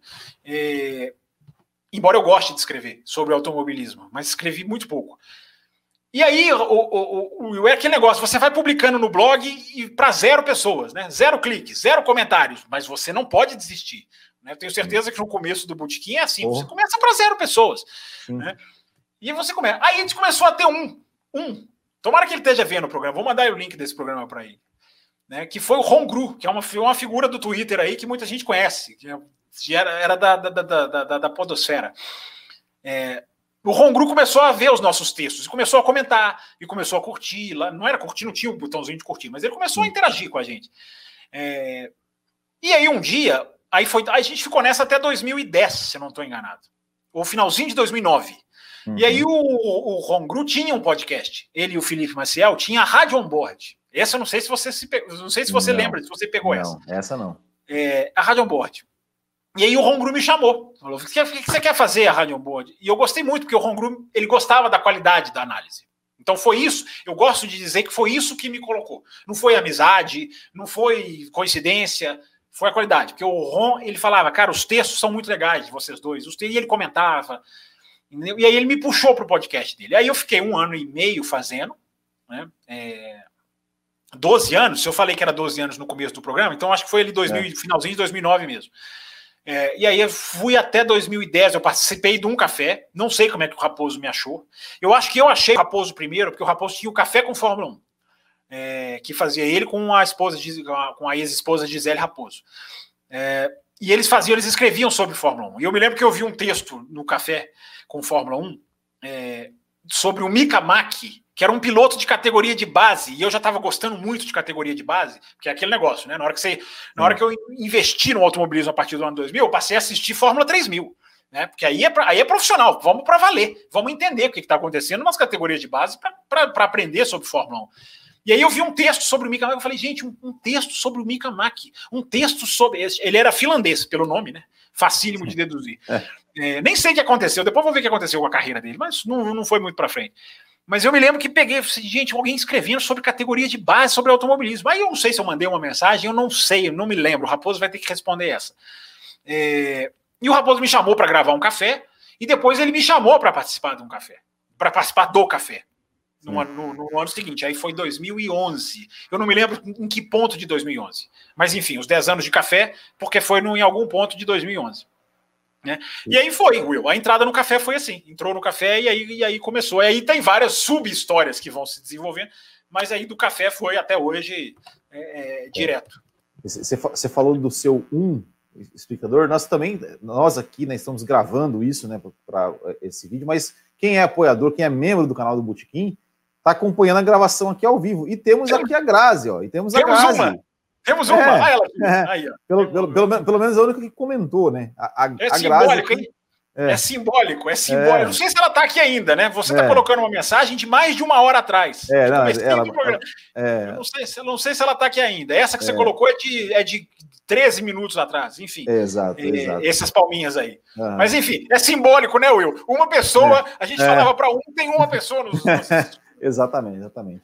É, e, e, bom, e, e Fábio Campos, né? Agora, né? Eu, eu, eu, faço. Ó, tá aqui, ó, mandou de novo. Tá aqui, ela tá acompanhando aqui a gravação. A ela tá aqui. Ela, ela é brava. A Grazi, a Grazi tem uma coisa que não pode se criticar da Grazi, é a sua fidelidade. Ela é fiel. Exatamente, exatamente. Ela é apoiadora do Botequim e do Café com Velocidade. E do Café, né? e do Café. É, muito obrigado, Grazi. Um grande abraço para você. E, e é, é Fábio Campos, bom, você falou que está 10 anos de café com velocidade, né? Eu tive a honra de ser convidado aí a participar do Café com Velocidade desde, desde 2020, né? Que eu sou é, membro fixo do Café com Velocidade, e a gente vai. Não, a sua primeira, a sua primeira participação, você lembra quando foi? Foi. Foi no GP do Bahrein de 2019, aquela que o Leclerc perdeu, perdeu a vitória daí no, no... quebrou, né? Quebrou, né? Foi, foi a primeira participação. Depois eu participei do, achei do Canadá 2019. Um... Olha que, olha que, que prova, hein? Canadá 2019, é, a, a é. prova do Vettel, né? Da, da Aquela, é, participei daquela. E, e, e, participei de mais alguma, mais acho que uma ou duas ali, né? Até que, até que veio o convite para eu entrar no programa. É, mas eu sei, Fábio, a gente, a gente está aqui, você está participando de um quadro de entrevistas do Botequim GP. Eu fiquei sabendo lá que o Café com Velocidade já teve um quadro de entrevistas também. Como é que foi? Conta aí quem vocês entrevistaram, é, alguma, alguma boa história aí para se contar dessa época? É, é, essa já foi bem mais para frente, assim, né? Já, é. já foi 2016, eu não sei se foi 2016 ou 2015, enfim, já tinha ali uns quatro anos de café, já tava, eu já estava bem, né? A gente já tinha engrenado uma filosofia muito legal, né? Porque o café sempre foi um programa muito, desde o primeiro que eu entrei, nunca foi um programa bobo, fútil. Dizem que antes de eu entrar tinha musiquinhas da Xuxa. Dizem é, isso. Eu fiquei sabendo. Dizem isso. Eu, eu, eu, eu prefiro não acreditar né? Mas porque desde o primeiro programa que eu participei, sempre foi uma discussão muito saudável, muito interessante, que se, que se estende até hoje, mas enfim, qualquer coisa a gente volta nisso. É, as entrevistas foram em 2015 ou 2016 e foi uma série, igual você está fazendo. Durou menos, a sua está durando mais. A gente entrevistou muita gente boa. A gente entrevistou. A primeira foi o Hélio Castro Neves. Que foi a primeira de todas, e o Raposo na hora não pôde. Então eu entrevistei ele sozinho. Né? E, e eu nunca falei isso, mas eu fiquei muito nervoso. É... Mas deu tudo certo, a entrevista foi ótima, não, não, não transpareci nenhum nervosismo. E o Hélio Castro Neves é muito fácil, né? Ele é muito fácil. E eu não deixei de fazer as perguntas que eu queria fazer, que eram perguntas assim, por que o Castro Neves? Você ganha corridas, mas você nunca ganhou o campeonato. O que, que acontece? Depois eu me lembro do Wellington, o Wellington Leal, que é apoiador do café até hoje das antigas, ele falou: como é que você pergunta isso para ele? Eu falei, Wellington, isso é pergunta de jornalista. É pergunta, é. pode ser não ser agradável de ouvir. E o Hélio respondeu numa boa. Enfim, a entrevista foi muito legal. Depois do Hélio veio o Bruno Senna, veio o Lucas de Grassi, veio o Augusto Farfus, veio a Bruna Tomazelli, se eu não me engano, eu não estava nessa, mas eu acho que ela foi nessa série também. A Bruna Tomazelli está aí na World Series, Sim. enfim. Na, na World Series, não, na W Series. Você entrevistou ela, né? Sim. É... E a gente entrevistou, eu não lembro muito, eu não lembro, mas teve muito mais gente, muito mais piloto brasileiro. É, a gente entrevistou o presidente da Stock Car, foi uma entrevista muito, muito interessante, porque a gente perguntou tudo que tinha que perguntar, de por que, que a, a Stock Car era tão apegada à televisão, por que, que tinha essa questão da, da, da, da, da de, de, de, de, do push to pass, eu não lembro se era o push to pass na época, enfim, a nomenclatura. A gente, a gente fez uma série de perguntas que não uma eram bela, perguntas de, de levantar a bola. Uma bela, uma bela sugestão aqui para o quadro do Botequim, perguntar por que, que tem que punir tanto assim, as pessoas. Sim. É, Por que, que o resultado nunca. Por que, que o resultado. Eu, eu, eu, até comentei isso, eu comentei isso no, no, no, no, perfil oficial da Stock Car. Eu perguntei assim: alguém lembra quando foi a última vez que o resultado de pista valeu? E, e eles ah, curtiram, minha, curtiram minha mensagem e não, não responderam. Vou, vou chamar eles para vir aqui responder. É, quem, mas quem curtiu, sinceramente, foi ali um. Quem curtiu foi um, digamos assim, alguém do marketing que claro, curtiu. Claro. Enfim, mas é, mas é isso aí. Então foi então a série de entrevistas do café foi muito, ela eu confesso, ela durou pouco. Eu acho que ela podia ter durado mais, mas o mérito foi todo do Raposo. O Raposo correu muito atrás das entrevistas. O Raposo é que eu eu, eu, eu, eu corri uma ou duas. Eu consegui a entrevista com, acho que foi a do Bruno Senna, né? Que acho que era o Maurício Ferreira. Ah, meu Deus, me esqueci o nome do, do do agente dele. Enfim, a maioria da, da, da, quem correu atrás foi o Raposo. Então não é posso, Rodrigo, aqui, Rodrigo não posso aqui reclamar. Ele, ele fez muito pelas, pelas entrevistas. Era o Rodrigo França, que era o. o não, não era o Rodrigo França, não, gente. Eu esqueci o nome dele. Gente, era um mais velho, é mais velho que o Rodrigo França. Marcos Rodrigo ou Márcio, me fugiu aqui, mas enfim, então, eu, eu então, tenho um e-mail aqui, depois eu olho. Em primeira mão, o Rodrigo França, que vai ser o nosso próximo entrevistado aqui Opa! no Ah, você usou para fazer, deixa. É, não, mas é, é, porque, é porque é porque quando eu estava pesquisando, é, é, eu acho que ele, eu acho que ele, em algum momento ele foi, ele foi agente do, do Bruno Senna, se eu não estou enganado. Uhum. Mas enfim. É, bom, e, e, e, aí, Fábio Campos? Aí é, a gente né, tá lá no, no café né, há tanto tempo, e essa filosofia né, do, do, do café, né, de, de ser um programa onde, onde, a gente, onde a, gente, a gente critica as, as coisas que, que devem ser criticadas. A gente critica a Fórmula 1, a gente critica é, a imprensa, a gente critica, enfim, tudo isso, mas assim, não, não, não a crítica pela crítica, a crítica pelo, pelo, pelo que, o que a gente acredita que deve, que deve sempre, sempre visar é, melhorar o esporte. Né? A, gente, a gente sempre fala assim, que a gente não, nunca está lá para pensar na, em facilitar a vida para um chefe de equipe, né? Porque ah, o que é melhor para melhor para ele para a equipe, né? Dane-se a equipe, a gente pensa sempre no esporte. É, essa filosofia é, do café, ela em algum momento chegou a ser é, falado assim sobre, olha, nossa filosofia é essa, ou isso foi naturalmente assim, isso, isso sempre foi fez parte do DNA do, do, café, nunca ninguém precisou falar, olha, não, ó, aqui é, é assim, não pode, não pode falar, né? E, e, eu, eu aqui, ó, eu fui convidado no café e nunca falaram para mim assim, ó, Will, isso você não pode falar. Né? Então, como é, que, como é que surgiu essa filosofia do café? Interessante essa pergunta, Will. É... A única coisa, antes do programa, eu ficava pensando, o que será que o Will vai me perguntar? A, a, a, única que eu achava assim, eu acho que ele vai me perguntar do café. Eu acho que a única que eu acertei até agora foi, foi essa. E, mas isso é, isso é interessante de falar, né? Porque tomara que tenha muita gente ouvindo aqui que vá passar a ouvir o café ou que já escuta o café. É, é muito bom a gente poder falar do programa, não estando no programa, né? Porque no programa você tem ali uma carga de tempo de falar de outros assuntos. Sim. É diferente, você é suspeito para falar de qualquer coisa que você fale, do programa, claro. É, é, nunca, o café sempre foi muito easy going, para usar uma expressão em inglês que eu não gosto de usar lá, mas aqui eu vou usar o café sempre foi muito, muito relax, assim, fora do ar. Né? Isso, é, isso é bom, mas isso também é ruim.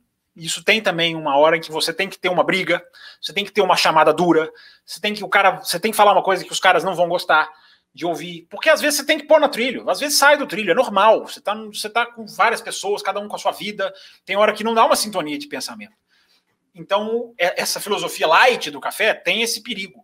Mas tem esse lado muito bom, que não há nenhum tipo de restrição no sentido de, né, a gente é um programa, nós somos um programa muito, né, digamos assim, a gente procura falar de uma maneira centrada, sem, sem CCD, isso é uma filosofia do programa. É, a questão da crítica nunca foi uma coisa desenhada no sentido assim, temos que fazer isso. Né? Desde que eu entrei, que era Raposo e a Bárbara, né? Todos sempre falaram, eu acho que tem que ser assim. No meu modo de ver, é melhor assim. Sempre, sempre, sempre, todos. É, sempre foram muito tranquilos nisso. Nunca houve um, não, mas isso aí. Às vezes é até bom que tem, não, mas espera aí, isso aí. E você já sabe, né, Will? A gente já teve nós nos bastidores ali, cara, isso aqui eu não acho que é legal, isso aqui é, é, é, é chato, pode criar um clima ruim, sim, mas às vezes é necessário, até para se acertar os ponteiros. Pode ser que se chegue num acordo diferente do inicial. Né? Mas o café, o lado bom é esse: o café nunca teve uma, uma, uma, uma digamos assim, ó, vamos fazer isso de, em termos de, de, de filosofia. De uns anos para cá, a gente passou a ao trazer novos integrantes, e aí você já foi nessa leva, já passar esse briefing na, na, na contratação. Digamos assim, olha, nós temos aqui é, a nossa é, filosofia. Você está é, é apresentando é, a filosofia. Né? É, o... deixa, deixa só, só fazer um parênteses, ah, né? É, ah. ó, ó, pessoal, quando eu fui chamado para fazer no café, eu, eu participei de uma sabatina que, ó, mas que durou mais do que essa entrevista aqui do que vai, Fábio Campos vai durar, tá? Só, só para falar, vai, fecha o Não sei, não sei, não sei, mas enfim. É, mas porque a gente, a gente entendeu, porque a gente fez, a gente teve integrantes que não, não, não, não bateram. A gente teve integrantes que não bateram. Então você tem que evoluir. A gente tem que evoluir. Então a gente passou a, a, a falar: olha, quem entrar, nós temos que conversar. Antes era assim: entra aí, então você pode segunda à noite, entra aí e faz. Não pode ser assim. Porque aí você começa a ter uma série de, de visões. Não é visão no ar. No ar, quanto mais diferentes forem as visões, mas o encarar a seriedade tem que ser todo mundo para o mesmo nível, tem que ser todo mundo para o mesmo caminho. Né? E eu acho que isso o café consegue passar, até para quem não participa, até para quem é ouvinte. Há uma seriedade para fazer aquilo ali. Tem que haver uma seriedade. Se aquilo ali for feito. Tem podcast que não é assim. Eu não estou dizendo que estão errados, que são horrorosos. Não. Tem podcast que quer ser mais descontraído. Tem podcast que não quer ter roteiro. A beleza do podcast é não ter roteiro. Tem podcast que é torcida ferrenha. É, cada um tem a sua filosofia. No café, tem uma seriedade. Tem uma seriedade. É, a filosofia do café é essa. É ser sério. A questão da crítica, ela é muito natural de cada um. Né? É, eu tenho um nível, o Raposo tem outro, você tem outro, o Mateus. Cada um tem o seu nível de, de, ser crítico, ou do que você critica, ou do que você quer botar ali como, como, como ponto de, de inflexão, de, de reflexão. É, mas é, é, o café, eu acho que o café ele, ele, segue um caminho que não é o caminho popular. Não é, não é, é como se o café, eu sinto que o café está num terreno que não é exatamente o terreno moldado para ele. Né? O café está no YouTube. O YouTube é um lugar de, de, de, absolutamente de massificação de tudo. É né? um lugar que você tem ali a, a, a bagunça, o caça-clique, você tem, você tem a, a, a, zoação, você tem. O YouTube é terra de ninguém. Né? No podcast, a minha sensação, você entende disso mais até do que eu. A minha sensação no podcast é que você está ali, você pega o público mais específico. Sim. No YouTube você abre o leque, que é ótimo em termos de número. Olha, o café hoje está falando, a gente estava falando aqui de zero, hoje a gente está falando para 4 mil pessoas por edição só no YouTube. Só no YouTube. Eu estou um pouquinho desatualizado dos números do, pod, do podcast, mas esse número vai lá para cima com o podcast. Então, é é, é, é, é, você em número de termos de número, o YouTube é Sim. absolutamente decisivo, né? Agora, em termos, só que a gente está falando uma coisa muito séria. O café é muito denso. Né? A gente brincou em algumas edições atrás, né? Do adolescente. Você que é Sim. adolescente, se manifeste.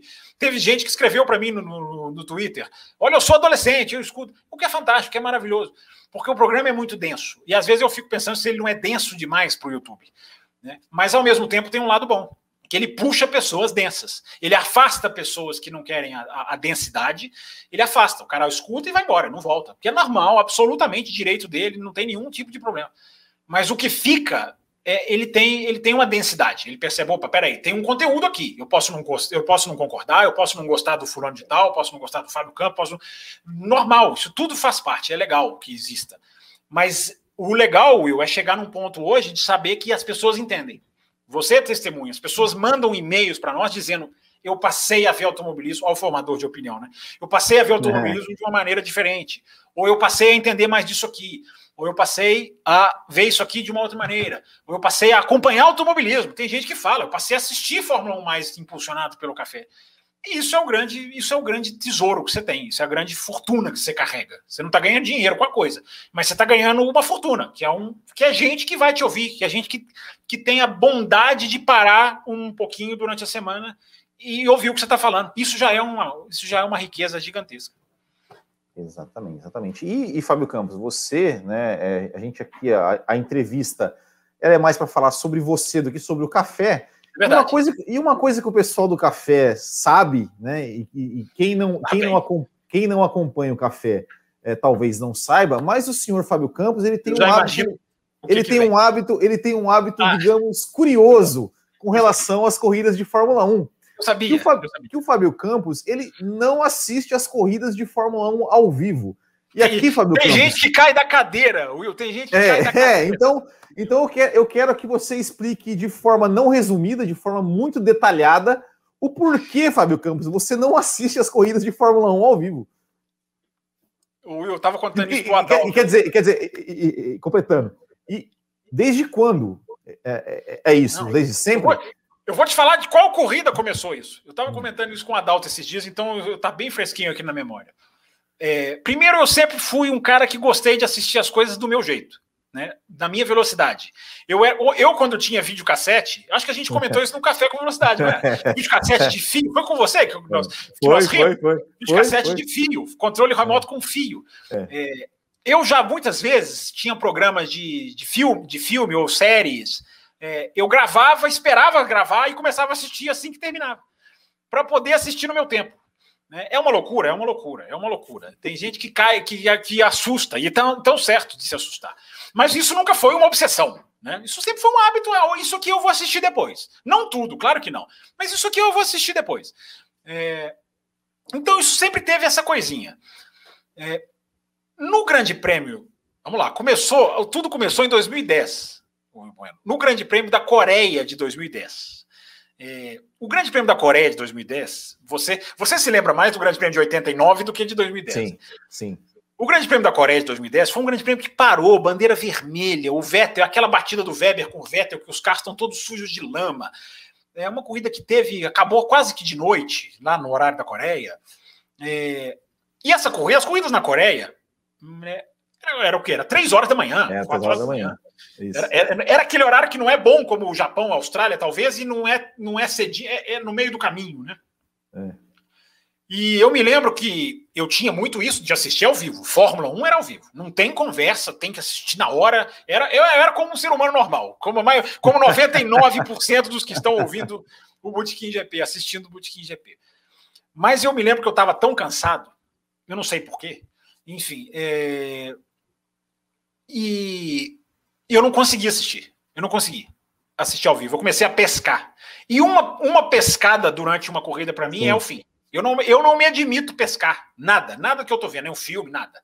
Ou eu assisto tudo certinho, uhum. e ali já era jornalista formado, enfim, então tinha, já tinha aquela história de, de, de, assimilar, porque isso mudou muito, né? Eu não esbarrei muito nisso, mas depois da faculdade eu passei a assistir corrida, sim, eu tenho que assimilar, uhum. eu não uhum. posso assistir pelo meu gosto, eu tenho que extrair alguma coisa que seja relevante.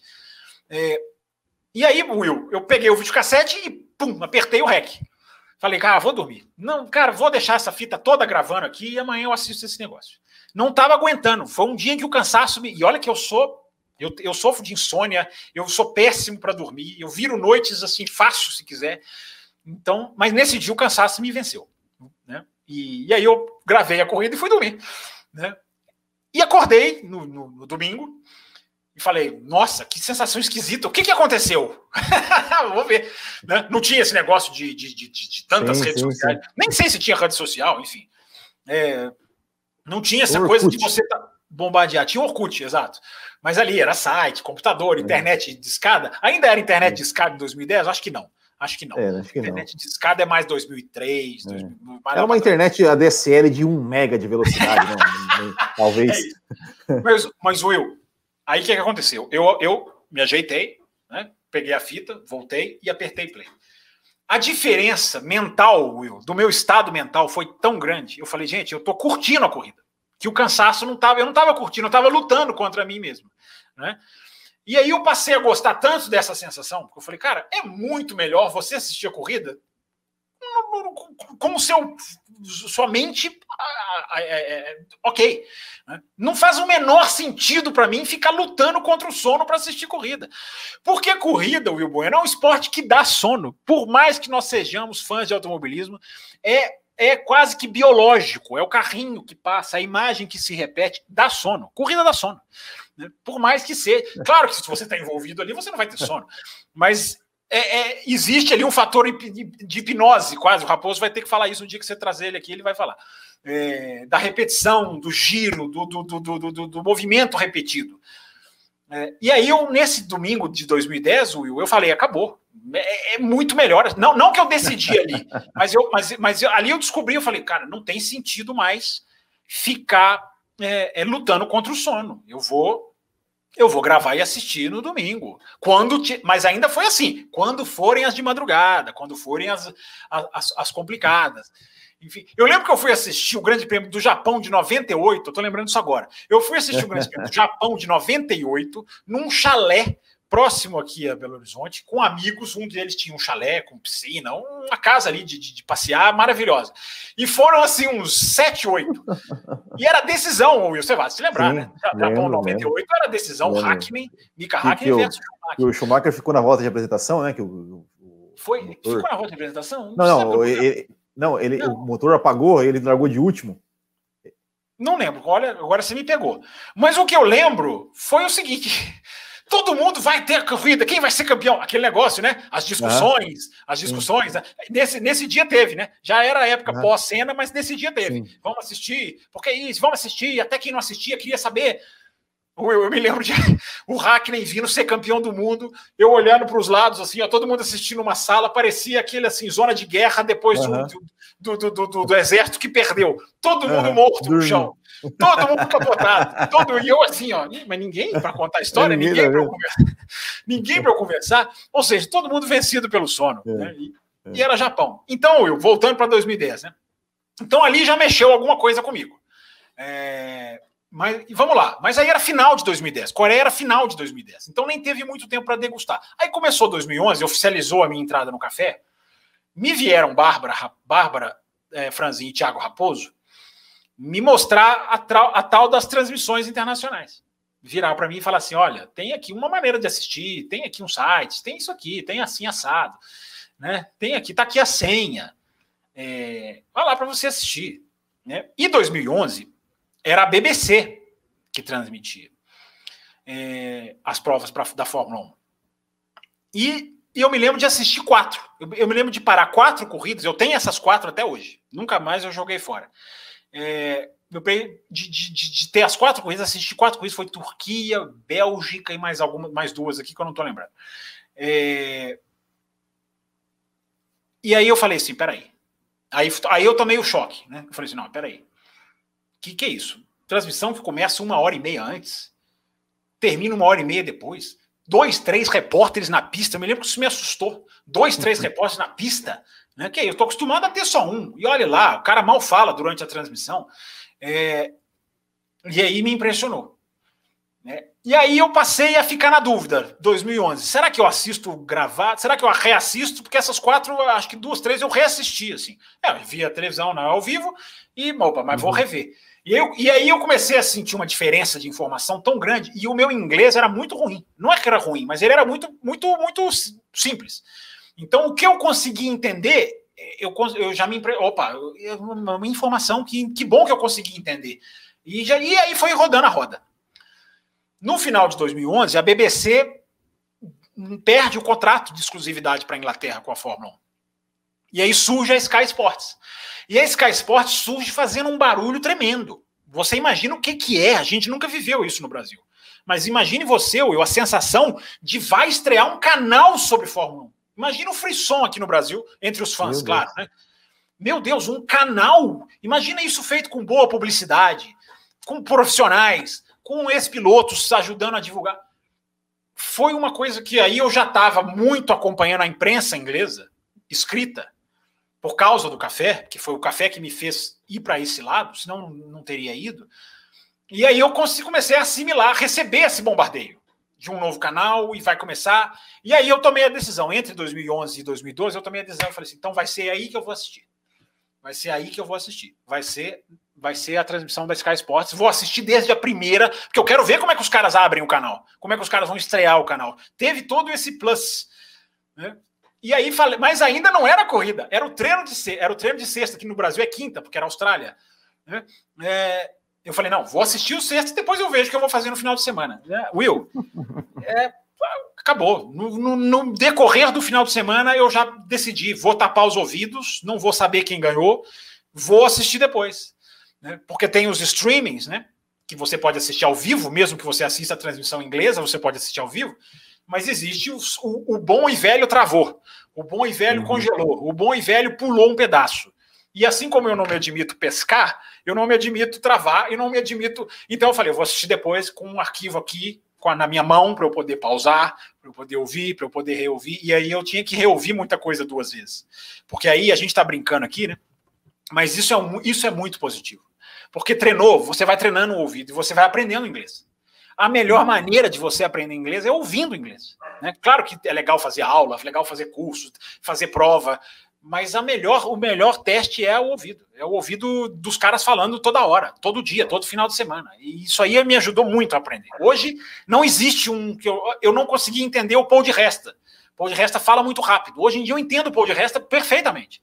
Né? Não tudo, tem coisa que fala que você não entende. Mas hoje em dia eu já sou acostumado. Eu já treinei o, o, ouvido. Então, isso eu falo para as pessoas. Se você quer começar e quer se dedicar, vai ser muito bom. Eu tive um inglês muito forte na escola. Na escola. Eu nunca fiz curso de inglês, mas a minha escola que eu estudava, era o inglês era muito forte. Então eu já tinha uma base que eu considero boa. E aí eu fui em cima disso. Você não vai aprender do nada, você não vai sem saber nada, você não vai começar. Aí você tem que ter o curso. Mas enfim, Will, aí, aí veio disso. Então aí eu assisti a primeira transmissão da Sky Sports, falei assim: ah, é outro universo, é outro envolvimento. A gente já falou isso mil vezes no café. Né? Não é que tem mais informação e outro tem menos. Isso já é uma, já é uma diferença. Mas é um envolvimento. Você vê o que, que é um envolvimento com a Fórmula 1. O respeito pela Fórmula 1. O, o como tratar a Fórmula 1, sem exagero, sem patriotismo, sem defender. Então, tudo isso foi super novidade para mim. E aí, de lá, até, de lá até aqui, isso eu comecei a sentir, agora já vou terminar. Eu comecei a sentir diferença no café.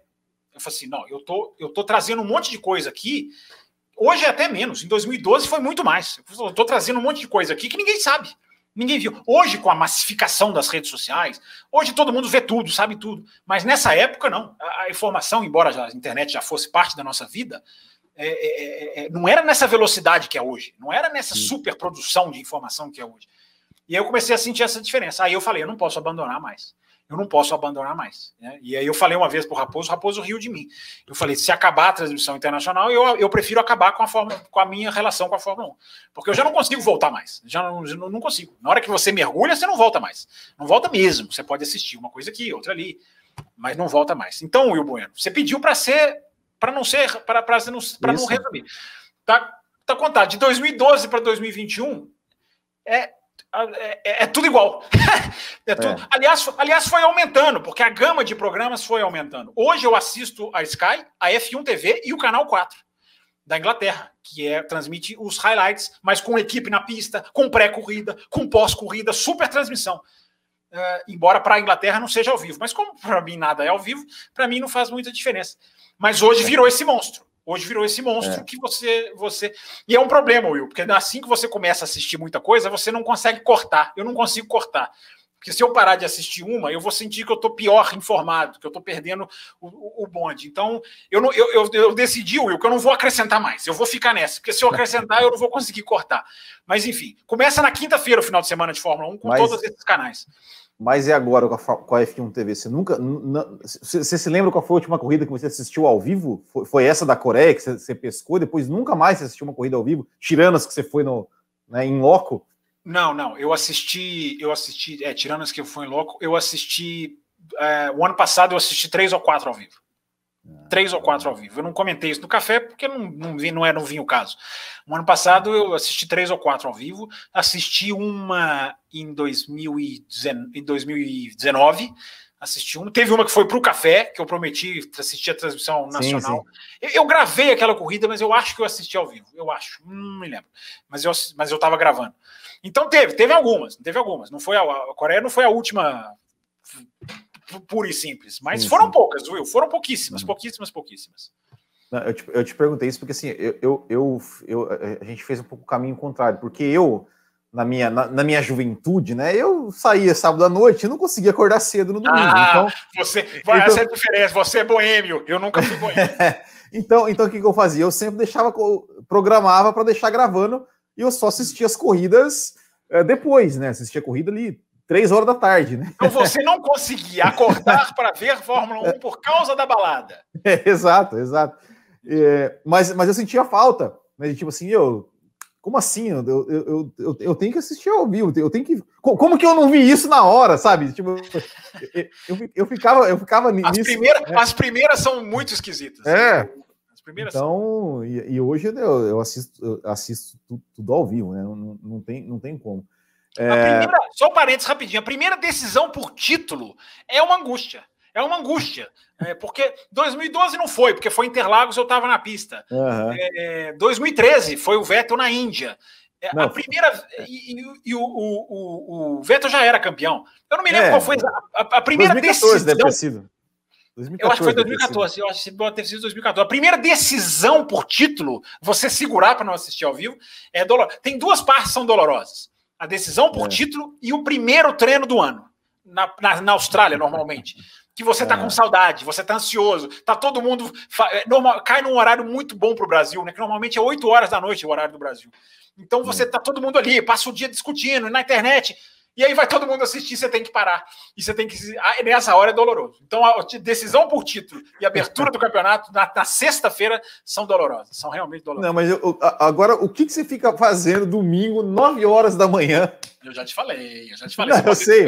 Uma vez eu você perguntei. me perguntou isso no café. É. Eu perguntei, mas, mas, eu quero que você sim, fale, sim. fale de novo. O que, você fica fazendo? 9 horas domingo, da manhã? Domingo, domingo, 9 horas da manhã, eu estou absolutamente dormindo. Eu sou obrigado a confessar. Dormir, acordar domingo, 9 horas da manhã, para mim é um crime. Tenha ou não corrida. Domingo é dia de ir longe. Domingo é dia de ir longe. Entendeu? Até porque eu adoro dormir tarde. E no sábado é o dia que você não tem freio. Sim, né? Você vai embora. Entendeu? Então, domingo de manhã eu tô dormindo, viu? Mas a hora que eu acordo, normalmente ali, se é uma corrida que começou às 11, às 10, ali, opa, agora, o que que eu faço? Eu já me precavejo. Eu pego os textos do sábado, porque não dá para ler tudo no, no sábado. Uhum. Então, eu, todos os textos, porque eu, eu, eu, me, eu me forço a ler no mínimo 40, 50 textos por final de semana. Então, mas isso ao longo do, da quinta até o domingo, né? Uhum. É, e aí não dá tempo de ler todos os sábados. Então, eu guardo os textos é, de uma com uma técnica que desvia o spoiler, porque tem muito site que você vai abrir o texto, mas ele vai te dar o spoiler Sim. no cantinho. É, então tem toda essa loucura. E aí eu acordo e vou ler textos. E vou ler os textos, os textos que ficarem. são vários, eu deixo vários. Porque aí você vai aumentando a sua expectativa. Você vai, opa, vai te dando a vontade de, de, de, de, correr, enquanto isso os downloads estão correndo. Então você vai fazendo esse jogo, você vai fazendo essa, essa, essa coisa. Então você, você continua ligado na Fórmula 1. E tem os pré-corridas, como eu te falei, Sky, F1 TV e Canal 4, só de pré-corrida você vai perder já umas 3, 4 horas antes de começar a assistir o GP. Então, Will, loucuras, loucuras são, são assim. Tem, mas tem que ser, pro, pelo bem do jornalismo, tem que ser, para tentar ser uma, um jornalista melhor. Enfim, é um objetivo que a gente não vai alcançar nunca, mas a gente tem que buscar sempre. Certo, certo. E, e se em 2021 chegar em Abu Dhabi Hum. Max Verstappen e Lewis Hamilton empatados com o mesmo número de pontos. É... A tortura, né? A tortura. É, e aí os dois têm problemas no, na classificação e vão largar em 19 e 20. O senhor vai deixar para assistir depois a corrida? Vou deixar para assistir depois. Não tem nada, Will. Nada que aconteça. Não tem nada que aconteça que vai me quebrar, porque porque é, é, muito por causa do café, né? E do Loucos pro Automobilismo. É, é a informação, é a informação. Então, se eu for assistir ao vivo, ou eu vou perder informação, porque eu não vou não vou estar tá assistindo todos os três pré-corridas, os três pós-corridas, ou eu vou assistir depois, já com. Né, porque eu não sei se acontece isso com você. Depois que termina uma corrida de Fórmula 1, pelo final de semana começar na quinta do jeito que começa, porque na quinta-feira você já tem três horas de programação para assistir. Na quinta. Se você somar F1 TV, Canal 4 e Sky. É, no mínimo três horas.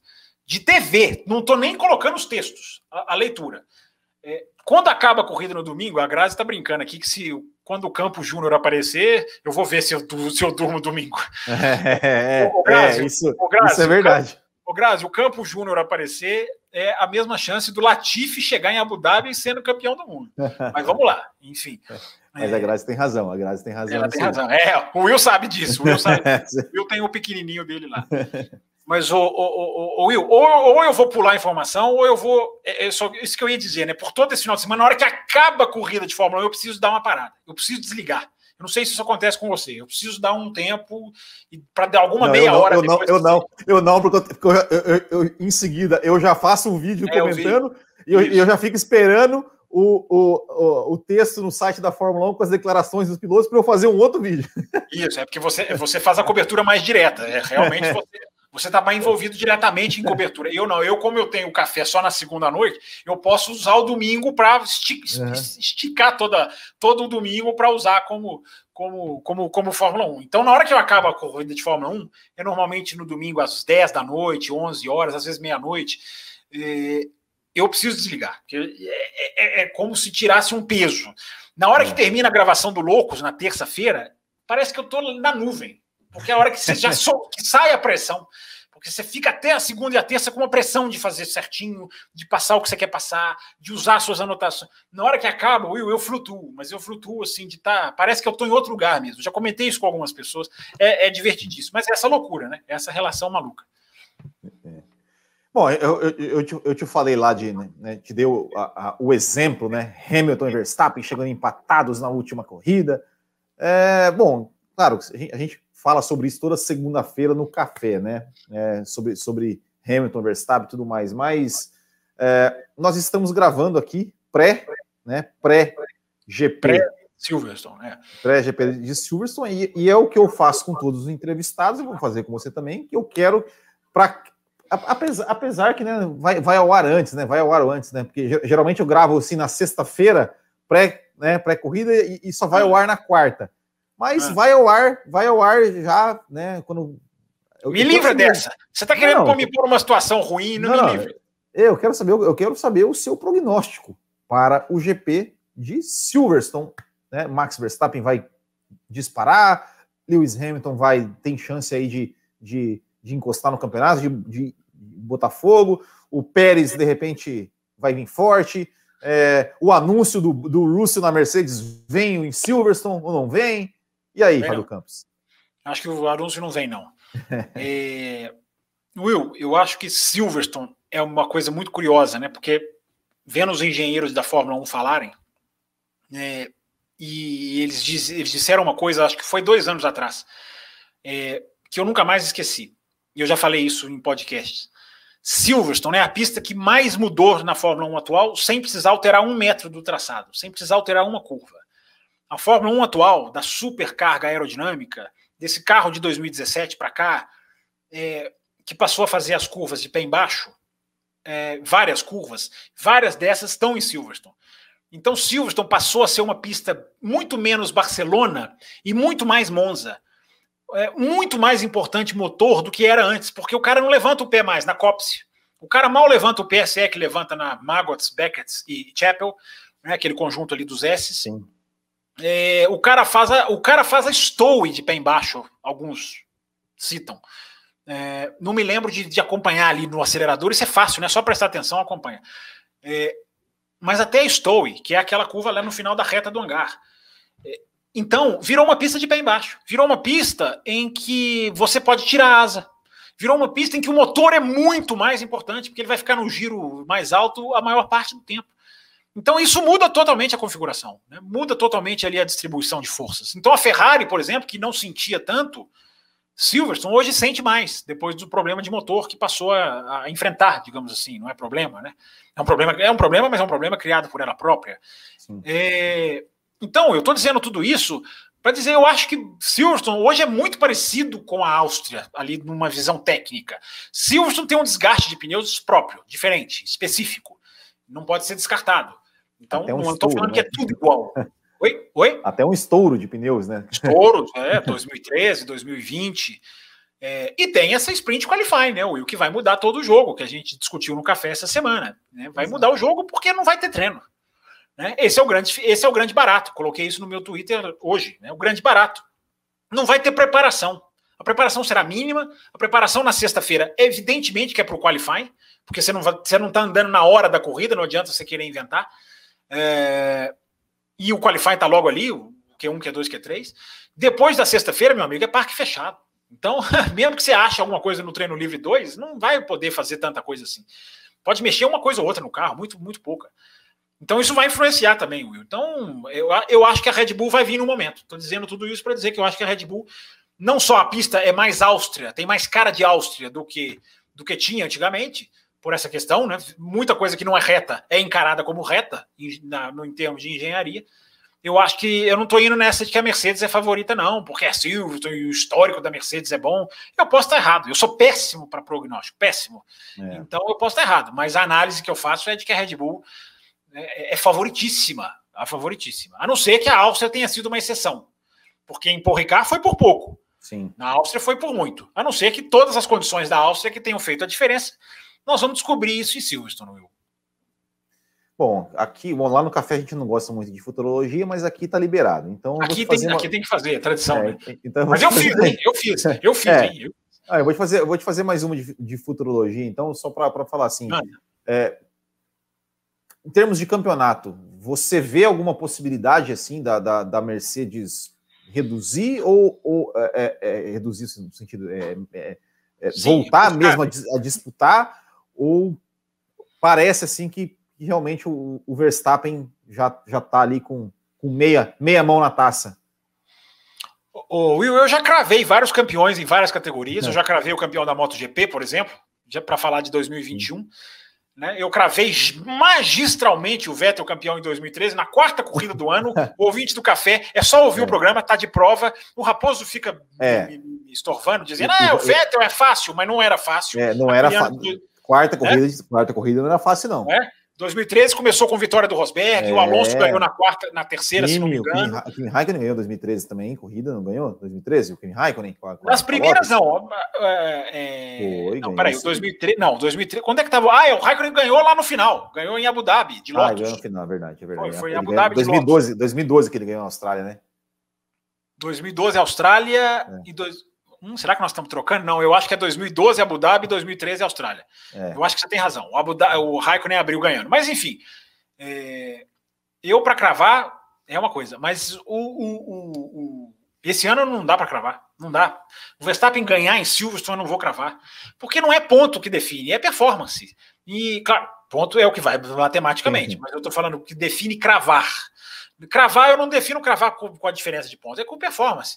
Porque a Mercedes até outro dia era, favoriti, era favoritíssima, estava ganhando na Espanha de lavada. É, a Mercedes está errando muito, eu acho que pouca gente está olhando para isso. Está né? Tá se exaltando muito a Red Bull, merecidamente. Não estou dizendo que é injusto, mas a Mercedes tem errado. A Mercedes tem se atrapalhado. A Mercedes tem evoluído pouco. Eu tenho colocado números sobre isso no meu Twitter. É, na hora que a Mercedes parar de errar, certamente ela vai chegar mais perto. Então, Will, eu acho que esse campeonato está absolutamente aberto. Verstappen é favorito? Claro, está se desenhando um favorito para ser campeão. Mas é o que eu falei lá no Twitter. Apostar contra a Mercedes é apostar contra a equipe mais eficiente da história da Fórmula 1. Eficiência os caras sabem. Podem se achar a qualquer momento e a briga pode. E tem ali um cara chamado Lewis Hamilton, né, que faz a diferença na hora. Tudo bem que o Verstappen também faz a diferença. Mas o Hamilton pode ganhar uma corrida magistral, pode fazer uma virada que, que, que, que muda tudo. Então, Will Bueno, é, eu não sei, não sei se eu respondi ou não respondi. Mas, respondeu, enfim, respondeu. Respondi, né? Respondi. E, e, e agora, né, Fabio, a gente lá, lá no Café com Velocidade, a gente já falou que a gente vai fazer um programa sobre 2022, explicando né, as, as mudanças. É, já, tem até uma, já tem até uma datinha Exato. quase, né? Assim, entre a Hungria e a Bélgica nas férias da Fórmula 1 vai, vai ser numa segunda-feira ou na seguinte, vai ser. Exatamente, exatamente. Então, assim, então eu não, não, não vou aqui entrar nessas questões técnicas. Quem, quem quiser saber as mudanças, vai lá ver o Café com Velocidade. É, inclusive, se inscreva lá, né? youtube.com.br Café com Velocidade. Eu vou deixar, o, eu vou deixar os links do café aqui, aqui para. Isso, pra, você faz quiser. um jabá perfeito. É, exatamente. Mas a pergunta que eu, que eu também já eu costumo fazer sempre para, para os entrevistados é o seguinte: se o senhor Fábio Campos tivesse hum. o poder, o poder nas mãos, né, ou como diz o Del Valle, fosse o presidente do mundo, o que o senhor mudaria na Fórmula 1 para 2022? Mas tem que ser uma coisa só? Não, o que você quiser, tudo. Ah, Nossa, eu mudaria muita coisa. Eu acho que a, a Fórmula 1 a Fórmula 1 tem muito problema. A Fórmula 1 é um campeonato muito maltratado. É um campeonato, é o maior campeonato do planeta, mas é gerido sobre muito, gerido sobre muitos interesses, muita, muita, muita coisa de política, muita. É, a Fórmula 1 virou um, um, um, digamos assim, um, um centro de, de, de, de, de autoenvolvimento, vamos dizer assim, a Fórmula 1 é muito autoenvolvida. Ela, é ela e ela mesma. Ela é, é, é uma bolha, para usar uma expressão que é muito usada hoje. Né? Então, Will, é, a principal mudança que a Fórmula 1 precisa é ter de mentalidade. Mais importante do que a, do que a mudança no carro. Porque a mudança no carro é fantástica, é aquilo que, que, que pedimos há anos e anos. Né? É um carro que ultrapasse. A Fórmula 1 ter um carro que não seja bom para ultrapassar é como o futebol ter uma bola maior do que o gol. É como o basquete ter uma bola maior do que a cesta. É inadmissível. É inadmissível que a Fórmula 1 tenha chegado a esse ponto. Mas é tratado como normal. É a normalização, é aquilo que a gente esbarrou durante esse programa, né? É a categoria baixo nível e muita gente vai junto. Ah, é assim. É a turma que eu sempre falo, é a turma do sempre foi assim, que eu jamais vou me juntar a ela. Jamais. É, ah, sempre foi assim, sempre teve ordem de equipe, sempre teve politicagem, sempre teve punição exagerada. Não existe sempre foi assim. Eu, eu, eu até digo, se sempre foi assim, é motivo maior para a gente combater, não para a gente aceitar. Então, Will, a, a, mudança principal é de mentalidade. A Fórmula 1 precisa ter uma cabeça. A grande diferença da Fórmula 1 para a MotoGP é a cabeça, é a mentalidade. A MotoGP pensa, a MotoGP, as pessoas que não assistem não têm noção, né?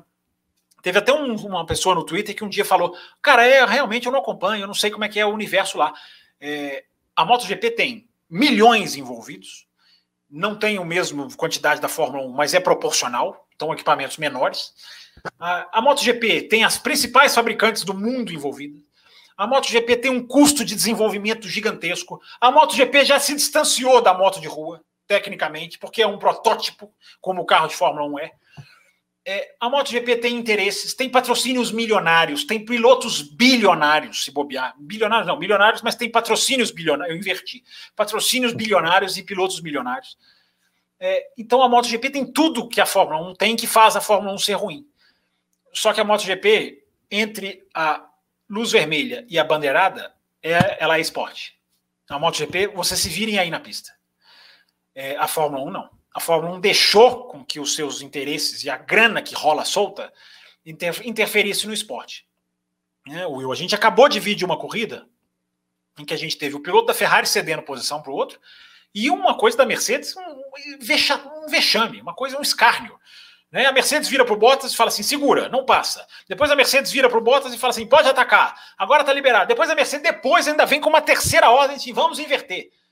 Né? Então, Wills, é, eu, eu, temia que esse dia fosse chegar. Eu não sei se ele já chegou, mas eu temo que ele já tenha chegado. Acabou. Briga entre companheiros de equipe. Acabou. Eu tenho medo que a gente já tenha chegado lá. Que é uma coisa que quem escuta o café há 10 anos sabe que a gente já vem reclamando e criticando isso há muitos anos. Isso não pode acabar. Isso não é esporte, isso está errado. Então, Will, é, eu, eu, não vou dizer nem que era isso que eu mudaria, não. Eu acho que para tentar responder da sua maneira, saindo pela tangente, a, su, a, sua resposta de uma maneira bem genérica, é a mentalidade. Os caras têm que ter cabeça de que vamos ganhar dinheiro? Vamos ganhar dinheiro. Vamos cuidar dos interesses? Vamos cuidar dos interesses. Vamos tentar capitalizar ao máximo, encher os nossos bolsos? Vamos. Mas tem um limite. Tem uma linha que você não pode cruzar que não é a linha branca do Michael Massi. Tem uma linha, tem uma linha, tem um limite de pista que você não pode passar. Né?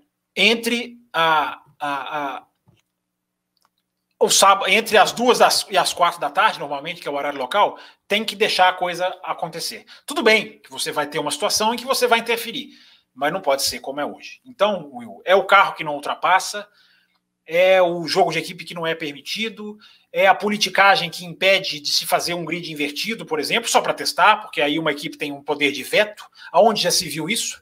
Uma equipe poder vetar o que é bom para o esporte em nome dela. Onde já se viu isso? Então eu termino a resposta contando rapidinho um caso que aconteceu na MotoGP. De novo, uma transmissão da MotoGP. Eu estava assistindo a transmissão da MotoGP, era um treino livre. Ao vivo? Ao vivo? Não, mesmo esqueminha. BT, BT Esporte da Inglaterra, assistindo depois. Quando eu falo que MotoGP e Fórmula 1 não podem correr no mesmo fim de semana, que vira um. Meu final de semana acaba. É, eu estou ali assistindo a transmissão e os caras começam a, a discutir o som das motos. Né? Porque tem a moto elétrica, que já não tem som, e os caras, a MotoGP, indo para um caminho de diminuição do som, porque vai para um caminho híbrido ou um caminho elétrico, todo mundo vai para isso aí no futuro. E os caras começam, uma, o treino rolando, mas os caras começam uma discussão, não era treino qualifying oficial, era, era, era, era, era, treino, treino, livre. É, e os caras começam uma discussão interessante. Né? Não, mas o som, até que ponto a moto tem? Porque o MotoGP, eu já fui numa corrida de MotoGP lá fora o som da MotoGP, meu amigo, é absolutamente estridente. É um estridente agudo, é fantástico. Né? É fantástico. Não é como o carro de Fórmula 1 era há poucos anos atrás, mas é fantástico. E eles começaram a discutir. A essência, até que ponto perde, o que, que seduz, o que, que cativa. A discussão estava interessantíssima. E aí alguém lembrou da Fórmula 1. Né? É, os caras são todos MotoGP, todos especializados, seguem a MotoGP, nem assistem corridas de Fórmula 1 se bobear. Mas um deles falou: a Fórmula 1 passou por isso. Né? Fórmula 1 teve essa redução do som, teve essa essa essa essa questão da, da, da de, dessa discussão. Aí um dos comentaristas, o Neil Hodgson, que é aquele que eu contei o caso da, da, da placa, enfim, que a gente conversou Sim. lá no café, o Neil Hodgson é motociclista, já pilotou MotoGP, é, é esse piloto. E aí ele falou uma coisa que nunca mais saiu da minha cabeça. Ele falou assim: Ah, mas a questão da essência na Fórmula 1 é muito relativa. Sabe por quê? Aí olha o caso que ele conta rapidinho. Ele conta assim: Não, eu fui numa corrida da Fórmula 1 na Austrália, na abertura do campeonato. E os caras fizeram um jogo de equipe na abertura do campeonato. Veja, olha, olha ele falou, ele fala how bizarre. Ele fala, olha que bizarro. Na hora que ele falou isso, Will, eu pensei assim: é impressionante. Nós estamos todos numa bolha. Nós não percebemos o buraco que a Fórmula 1 está indo, porque nós vamos juntos. E a essa opinião de um cara de fora, ele falou assim: gente, os caras fazem jogo de equipe na primeira corrida do campeonato, olha que coisa bizarra. E o outro comentarista virou assustado, falou: é sério, é sério, entendeu? é, nós, não, nós não enxergamos isso mais, Will. Nós não enxergamos, nós não, nós não horrorizamos mais. Nós não nos assustamos mais com isso. Tem gente até que defende isso. E aí eu vou citar uma frase, se eu não me engano, é do José Saramago, se eu não estiver citando errado. O ser humano jamais pode perder a capacidade de se indignar. Jamais. Jamais pode se acostumar com o baixo, com, com o mínimo, com o pouco. Na hora que esse cara falou isso, você vê que o que eu contei aqui não é nenhuma coisa, nenhuma grande sacada, não é nenhuma grande pensamento filosófico. É um reflexo de como a nossa bolha é, levou para isso. Então, Will, todo esse, esse essa volta toda para dizer que a Fórmula 1 tem que mudar a cabeça. Não adianta mudar o carro, vai melhorar, mas não adianta só mudar o carro se o cara não pode ultrapassar o outro, se o pneu continua superaquecendo, se o ordem de equipe vai acontecer, se a punição vem para tudo quanto é hora, a, a torta e a direita. Tem que mudar a cabeça, Will. Eu mudaria a cabeça. Ótima, ótima resposta. Fábio Campos, agora, agora, assim. Encerra, né? encerra, por favor. Vai dar duas ah, horas, Will. É, eu tô perdido. Não, o Valese vai acabar comigo. Calma, calma. Já, já, já, estamos, já, estamos, já estamos no encerramento aqui, mas não, é eu só, tô adorando. Eu não quero encerrar, é não. Só, eu tô adorando. É só, é só algumas, algumas perguntas. Assim, a primeira é, assim, né, Fábio Campos? Você é, acompanha a Fórmula 1 né, já um pouco mais de tempo até do que eu, né? Porque você, não, pelo, pela sua linha do tempo, você, você, você, você, lembra do Mansell, você lembra do Mansell na Lotus de 84, né? 84 Mas é um flash, é um flash. É, você lembra do Keck Rosberg? Você teve o Keck Rosberg tanto quanto eu. Sim, sim, sim, isso é verdade. É, mas é, de, de tudo que você viu na Fórmula 1 até, até, até então, é, quais foram né, os, os pilotos que você viu que, que você mais admirou por questões técnicas, por questões é, da, da, pessoa, né, do piloto, é, tanto do passado e os pilotos de hoje? Quais que você, assim, enche os olhos, que você, que você admira tecnicamente é, e até é, como, enfim, questão de, de caráter, né, de, de, de, de personalidade? Quais, quais são esses pilotos aí que Fábio Campos admira ao longo desses anos da Fórmula 1? Você sabe que eu admiro muito que eu não vi, né? Eu queria muito ter visto uhum. James Hunt.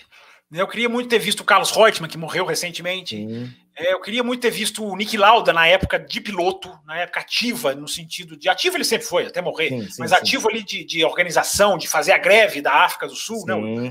É, então eu sou muito fascinado nessa, em termos de personalidade, pelos pilotos é, não por essa coisa do folclore, do bom vivant, como James Hunt era, mas, eu, mas pela personalidade, pela, pela, pelo, pelo, por serem pilotos. Os pilotos de hoje em dia são muito pasteurizados, né? São muito. Né, os contratos proíbem. Hoje o cara não pode falar coisa da equipe, ele não pode se manifestar sobre tal coisa. O David Coulter, que comenta no canal 4, um dia ele falou uma coisa que é interessante. Ele falou assim: quando eu fui contratado pela Red Bull, eu ganhei toda a liberdade que eu não tinha. O Dietrich Mateschitz virou para mim e falou assim: você só não pode falar uma coisa, culta. Só não fala mal da minha bebida. O resto você pode falar mal, só não fala mal do, da Red, do Red Bull, da, do, do, energético. Sim, sim. O resto você pode falar mal do que você quiser. É, pode falar mal do carro, pode falar mal da equipe, pode deixar barba. O David Coulthard até esboçou uma barba, uhum. você lembra? Quando ele sim, foi para a Red Bull. É, porque hoje os caras são engessados. Então, em termos de personalidade, é, a gente tem um piloto hoje que é uma coisa absolutamente é, é, é, é, diferente dos outros, né, que é o Lewis Hamilton. O Lewis Hamilton hoje, tem muita gente com antipatia dele, a, a bandeira que o Lewis Hamilton levanta é absolutamente fundamental. Eu vi um gráfico Will, do, do Google é, sobre o número de vezes em que as pessoas digitam certos nomes, né?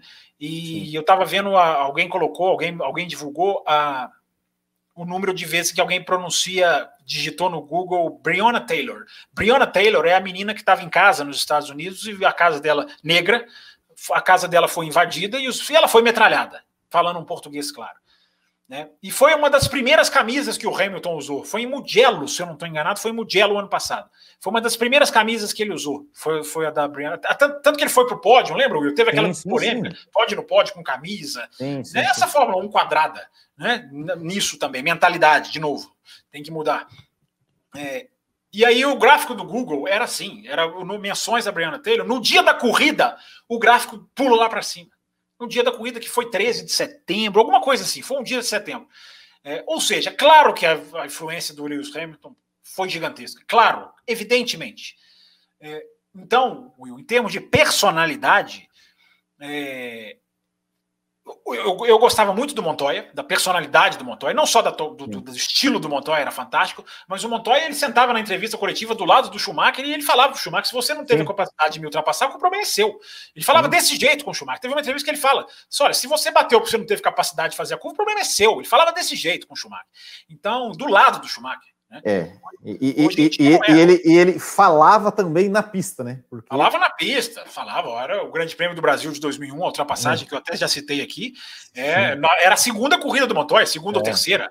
Enfim. É, então era uma personalidade fantástica. Então é, eu, eu, eu, eu, eu gosto muito da personalidade do Barrichello, porque apesar dele falar muita coisa que eu não concorde, ele, ele fala que na, na Ferrari era 70%, Schumacher era 70% melhor e ele era 30%. Eu acho que a diferença é muito maior. Eu posso não concordar, mas o, o Barrichello tem uma personalidade muito diferente. Ele tem um jeito de, de, de interagir, Sim. de falar, de, de expor as coisas que ele pensa. Eu, eu, eu, eu, eu, eu acho que a personalidade do Barrichello é muito marcante. Agora, dentro da pista, você perguntou também na técnica, né? Sim. É, não tenho a menor dúvida, menor dúvida. O maior piloto que eu vi guiar na minha vida é o Lewis Hamilton. Não tenho a menor dúvida disso. Alto nível, absoluta capacidade roda com roda, é, mantém-se num nível elevado há tantos anos. Tem o negócio do carro? Tem, mas várias corridas em que ele ganhou, foi lá buscar, estava lá atrás, foi lá buscar. Então, para mim, o maior piloto que eu vi, é, é até ruim falar isso, porque é o cara que vai ter mais títulos, né? Então vai ficar meio que quase que um clichê. Mas é, eu já dizia antes dele ganhar o sétimo título, dizia isso no café. O Hamilton não precisa ganhar o título do sétimo título para eu dizer que para mim ele foi maior do que o Schumacher, ele foi melhor do que o Schumacher. Eu já disse isso no café para já ficar como álibi, porque para mim ele foi melhor do que o Schumacher, embora o Schumacher seja absolutamente fantástico. Então, Will, é, é, como piloto, ele. Mais algum que eu admire? Já citei aqui o estilo do Montoya, né? E deixa eu ver se tem mais algum aqui. Não, eu acho que, eu acho que são esses. Da Fórmula 1, da Fórmula 1, é, Valentino Rossi é uma, uma honra Sim. ter visto pilotar, um absurdo, um monstro. O Mark Marques também, mas o Valentino Rossi até me impressionou mais. O Marques é resultado em cima de resultado, né? O Rossi tinha mais a liturgia de movimento ali na prova, de manobra, de ultrapassagem, de ombro a ombro. Mas enfim? Você perguntou Fórmula 1. Acho que Fórmula 1. É, e o Senna, claro, o Senna marcou muito, né? Já citei aqui, o Senna era. O Senna era realmente diferente ver o Senna pilotar. É, é era algo, era um espetáculo. Eu nunca fui para a pista ver o Senna, mas eu imagino o que, que era uma pessoa ir para uma corrida que tinha o Senna na pista. Assim. Meu Deus, esse cara vai passar aqui, o que, que esse cara vai fazer né, hoje? Então, então são esses nomes mais comuns, assim. Não tem nenhum. Eu não tenho nenhum. Você tem algum escondido, Will, assim, daqueles que não são muito de vitrine? Eu acho que não tenho, não. Eu também não, assim, eu, eu, o, que você, o que você falou, né, dos que você gostaria de ter visto, eu gostaria muito de ter visto o Jim Clark, cara. Não, Jim Clark, não. Em termos de técnica, se, va, se va, eu não sabia que valia é. também, mas eu, é. o Fangio e o Clark, é, para é. mim, é, é, eu gostaria muito de ter visto o Jim Clark, sim. Porque... Eu queria ter visto o Rony Peterson e o Gilles é. Villeneuve. A gente já discutiu porque... sobre o Gilles Villeneuve sim, sim. de maneira porque... bem oposta. Eu queria muito ter visto o Rony Peterson e o Gilles Villeneuve pelo estilo, pelo aquele sim, cara que controla a habilidade pura. Eu não vi esses caras, eu queria ter visto. É, eu também, eu também. Mas eu, eu, eu, falo do Clark porque assim, os números do Clark são impressionantes. Assim, pelo... É, Clark é um fenômeno. Né? Eu... O Clark tem números percentuais que não foram batidos, né? Sim, ele, inclusive, né, o, o, esse que o Verstappen, o, o Grand, Grand Slam, o Grand Challenge, né, o, o Jim Clark até hoje é o, é o é, acho, acho que não, acho que é o segundo, acho que o Schumacher é, é o tá primeiro. Por ali, é, mas, ele, mas, eu, mas ele tá, ele tá ali, tá ali na, na, na naquela. E, não, e, e foi ganhar em Indianápolis, é uma loucura, sim, é uma loucura, sim, é uma loucura. É, é, e, Fábio Campos, algum piloto que você pensa, puta, esse cara vai ser, tem, tem tudo para ser o cara e, e de repente não foi assim, sabe? Foi a, a carreira dele meio que declinou e ele nunca mais se, se destacou assim. É, é, é o, o, golfinho foi lá, fez uma graça, mas depois sumiu. Uh, tem dois que eu apostava muito as fichas, né, vendo as hum. categorias de base. Um é brasileiro, né, um é o Antônio Pisoni. O Antônio Pisoni, pelo que ele fez na Fórmula 3 inglesa, ele chegou, ele fez. Aí eu não assisti tantos, mas a Fórmula 3000 aí eu assisti, já transmitia pelo Sport TV. Né, e o Pisoni veio e vinha e era um cara super cotado, é um cara que morreu assim na Fórmula 1. A Fórmula 1 matou ele. Né, e, e foi, foi impressionante assim, a diferença. É, o outro, Will, é um piloto Em 2001 e 2002, a Fórmula 3000 veio para cá no Brasil. Não sei se você lembra disso. Sim. Olha que coisa incrível, né? A Fórmula 3000 europeia vindo fazer para eliminar aqui em Interlagos. E, evidentemente, eu fiquei na pista para assistir. Né? E eu me lembro da de 2002, se eu não estou enganado, dois ou três. Ah, foi dois. Esse, esse, piloto correu, eu vou falar, ele correu em 2002 2003, mas essa corrida foi de 2002. O nome, ele era sueco, o nome dele era Bjorn Weirdheim. É, ele é um que entregou uma vitória em Mônaco, que foi comemorar antes. É, Sim. Enfim, mas ele fez uma prova em Interlagos, ultrapassando e botando de lado, e as ultrapassagens ali na minha frente, na reta oposta, no final, na curva do lago, é, e botando um controle de carro. Eu falei, ah, esse cara vai virar uma estrela. Tudo bem, eu me deixei levar pela, pela emoção da pista, que é o negócio do torcedor. Né? Ele, eu achei que eu falei, esse cara é uma joia. Esse cara é uma joia. É, cheguei, no, cheguei no programa de rádio que eu fazia aqui para Belo Horizonte, que eu já contei da faculdade, um programa de automobilismo, chamava Grid GP. Falei, cara, tem uma joia que vai vir, podem anotar e me cobrem. Sueco, Bjorn Windheim. É, não foi para frente, não foi para frente. Ele chegou a ser piloto de testes da Jaguar. Ele chegou a ser piloto de teste da Jaguar, mas ele não foi para frente não. Ele, esse é um dos caras assim que eu, me assustou. Mas é uma, uma, uma, uma corrida só, né? Eu errei porque você não pode pegar uma corrida só. Agora, tem um piloto muito forte das categorias de base, que ele está na Fórmula 2, que é o Dan Tickton, que ele me impressionou demais para uma série de corridas. E para mim ele é um super talento, mas ele está perigando virar o fio. Ele está perigando não. Mas eu ainda acho que é um cara para se apostar, que pode ir para a Fórmula 1. Seria um ótimo piloto para Williams, é porque ele é piloto da Williams de, de, de, desenvolvimento da Williams. Eu acho que ele é um talentaço mesmo, o Dan Tickton, mas ele está demorando a virar na, na, na, na, na Fórmula 1. Embora ele esteja bem esse ano e não está numa das equipes super de pontas, não. Mas é, é, é mas é um pilotaço, é, é, um pilotaço. Mas esse ainda pode ser que vingue, Will. E algum brasileiro? Tem que perguntar, né? Os brasileiros. Atualmente? É. Atualmente, Will, atualmente eu tenho assistido muito por causa desses finais de semanas malucos que a gente já, já comentou aqui. Eu tenho me restringido à Fórmula 2. Então eu não tenho eu não tenho ainda alguém que eu tô vendo que eu quero. Eu já antes eu assistia a Fórmula 3 europeia, a Fórmula 3 agora que é a Fórmula 3 da FIA. O, o alcance de piloto brasileiro eu, eu tava mais mais por perto. Agora eu tô vendo os da Fórmula 2, né, que são o, o, o Drogovic. Meu Deus, Drogovic que tá mal, tá, tá mal.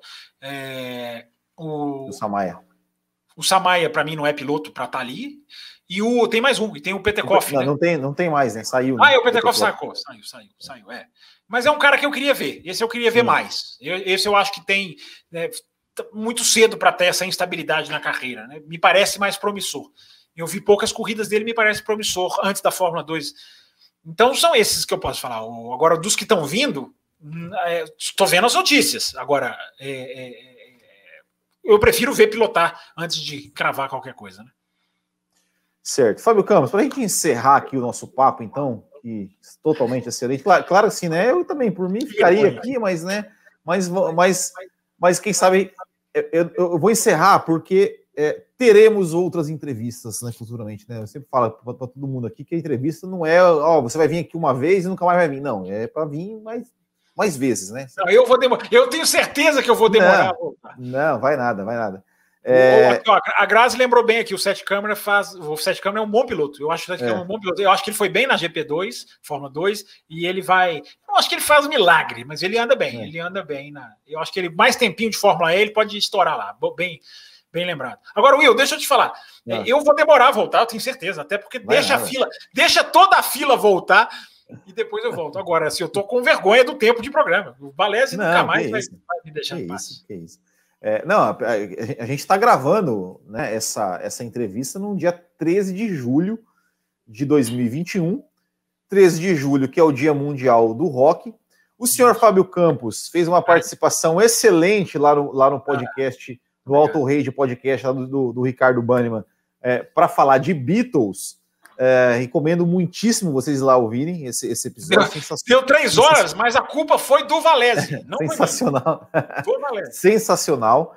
É, eu quero saber aqui. Bom, Fábio Campos, o pessoal que vai assistir essa entrevista aqui é, por duas horas né, de entrevistas e não, tal. Você, dividir, você, tem, tem, você, pode dividir ou não? Não, não, você nada. Podia dividir, vai, hein? Nós estamos gravando, não, você vai. Não, depois do programa eu vou fazer um lobby aqui. Vai, vai, vai, vai, vai, vai na íntegra, vai na íntegra.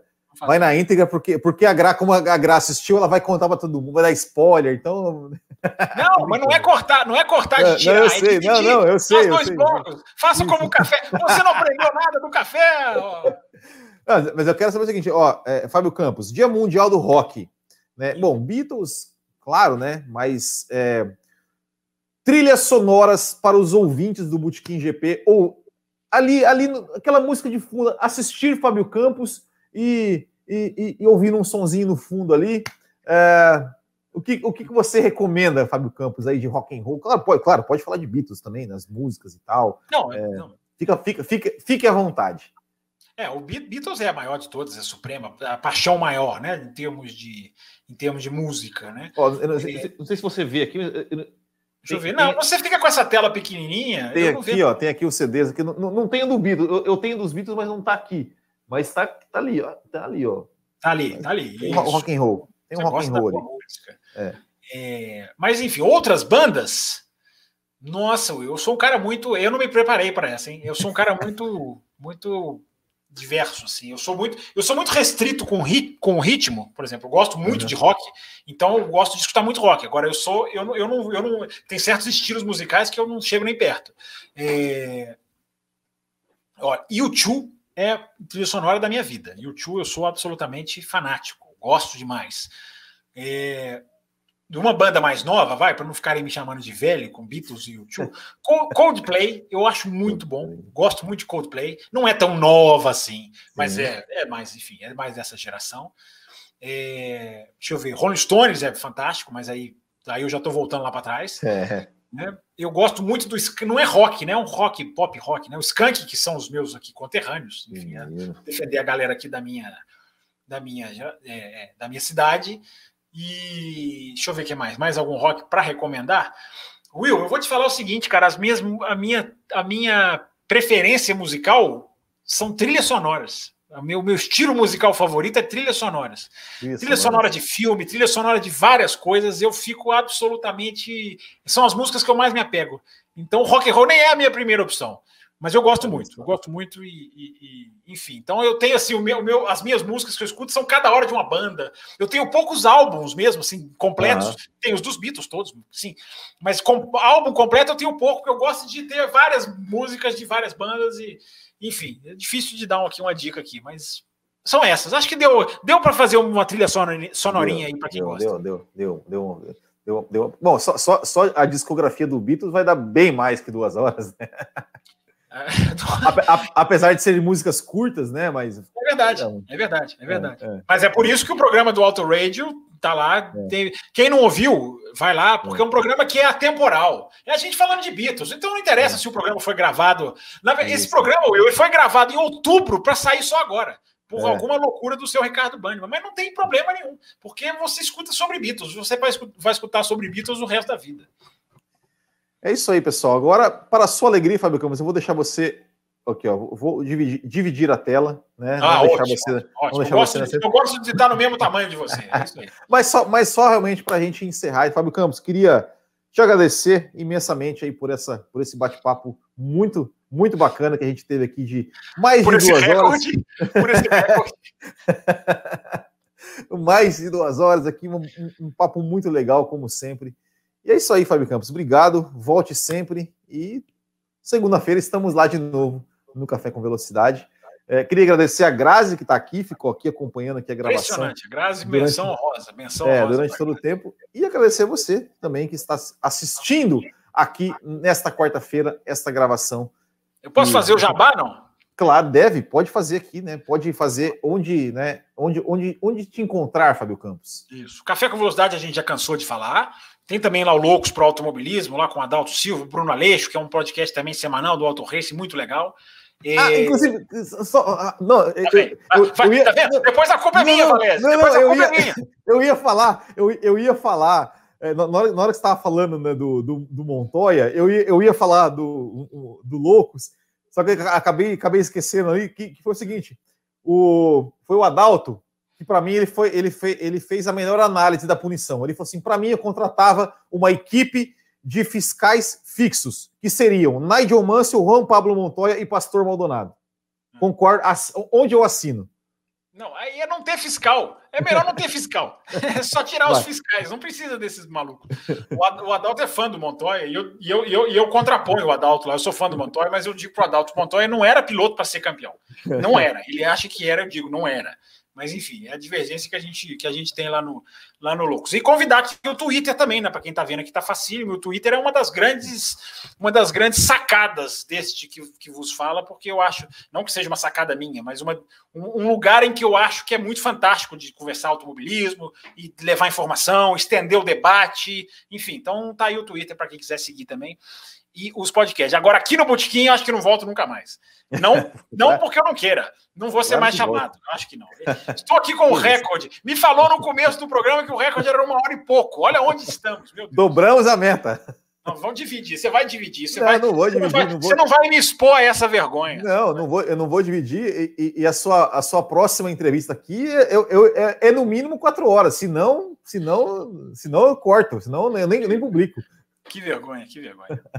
Mas ficou legal, então, tá. acho que deu para deu claro, abordar muita coisa, né? Ficou com legal. certeza, ficou, ficou muito, muito bacana aí. E a gente teria, ter, teria assunto aí para muito, para muito mais tempo, mas vamos deixar para uma próxima, né? Para o pessoal aqui é, pedir, os fãs pedirem a volta de Fábio Campos, o bloco 2. Não, não traz esse cara de volta, não. O bloco 2 né, do Fábio Campos. Então é isso, pessoal. Valeu, muito obrigado, grande abraço, até o próximo e tchau.